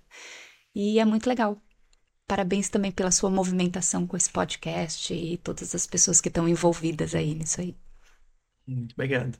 Você quer aproveitar para comentar para o pessoal aí onde, onde encontrar vocês? É, é assim, eu, é, a gente tem é, YouTube, que é importante que a galera conheça. Eu acho que o, o, YouTube do Boris e Rufus, é só digitar Boris e Rufus no YouTube vai vir o canal, né? Então tem o Tuca, o Mestre Cuca também, que são as nossas, nossas principais séries. E o Esquadrão do Mar Azul está chegando esse ano. A gente vai publicar um pouquinho mais perto de outubro os primeiros clipes é, das músicas que estão lindas assim do Esquadrão do Mar Azul, né? Então são clipes musicais. É, a gente vai ter episódios também, mas esses vão estrear na TV Cultura. E a TV Cultura tem a, a, primeira janela que a gente chama de exibição e depois a gente parte para outras mídias, né? E aí a Bela Studio tem as redes sociais que a Aline deve melhor, lembrar é, tem melhor. O, o, Instagram da Bela Studio, tem Facebook também que as pessoas podem seguir. Arroba Bela Studio, né? Isso. Gente, a gente tem que aprender a falar é. isso, né? Ah, é arroba. A Bela.studio, né? É isso aí. E convido todo mundo para conhecer, para compartilhar também, porque faz parte desse ecossistema, né, de, de compartilhar essas mensagens. É isso aí. Isso aí, muito obrigado. Valeu, obrigado a vocês aí.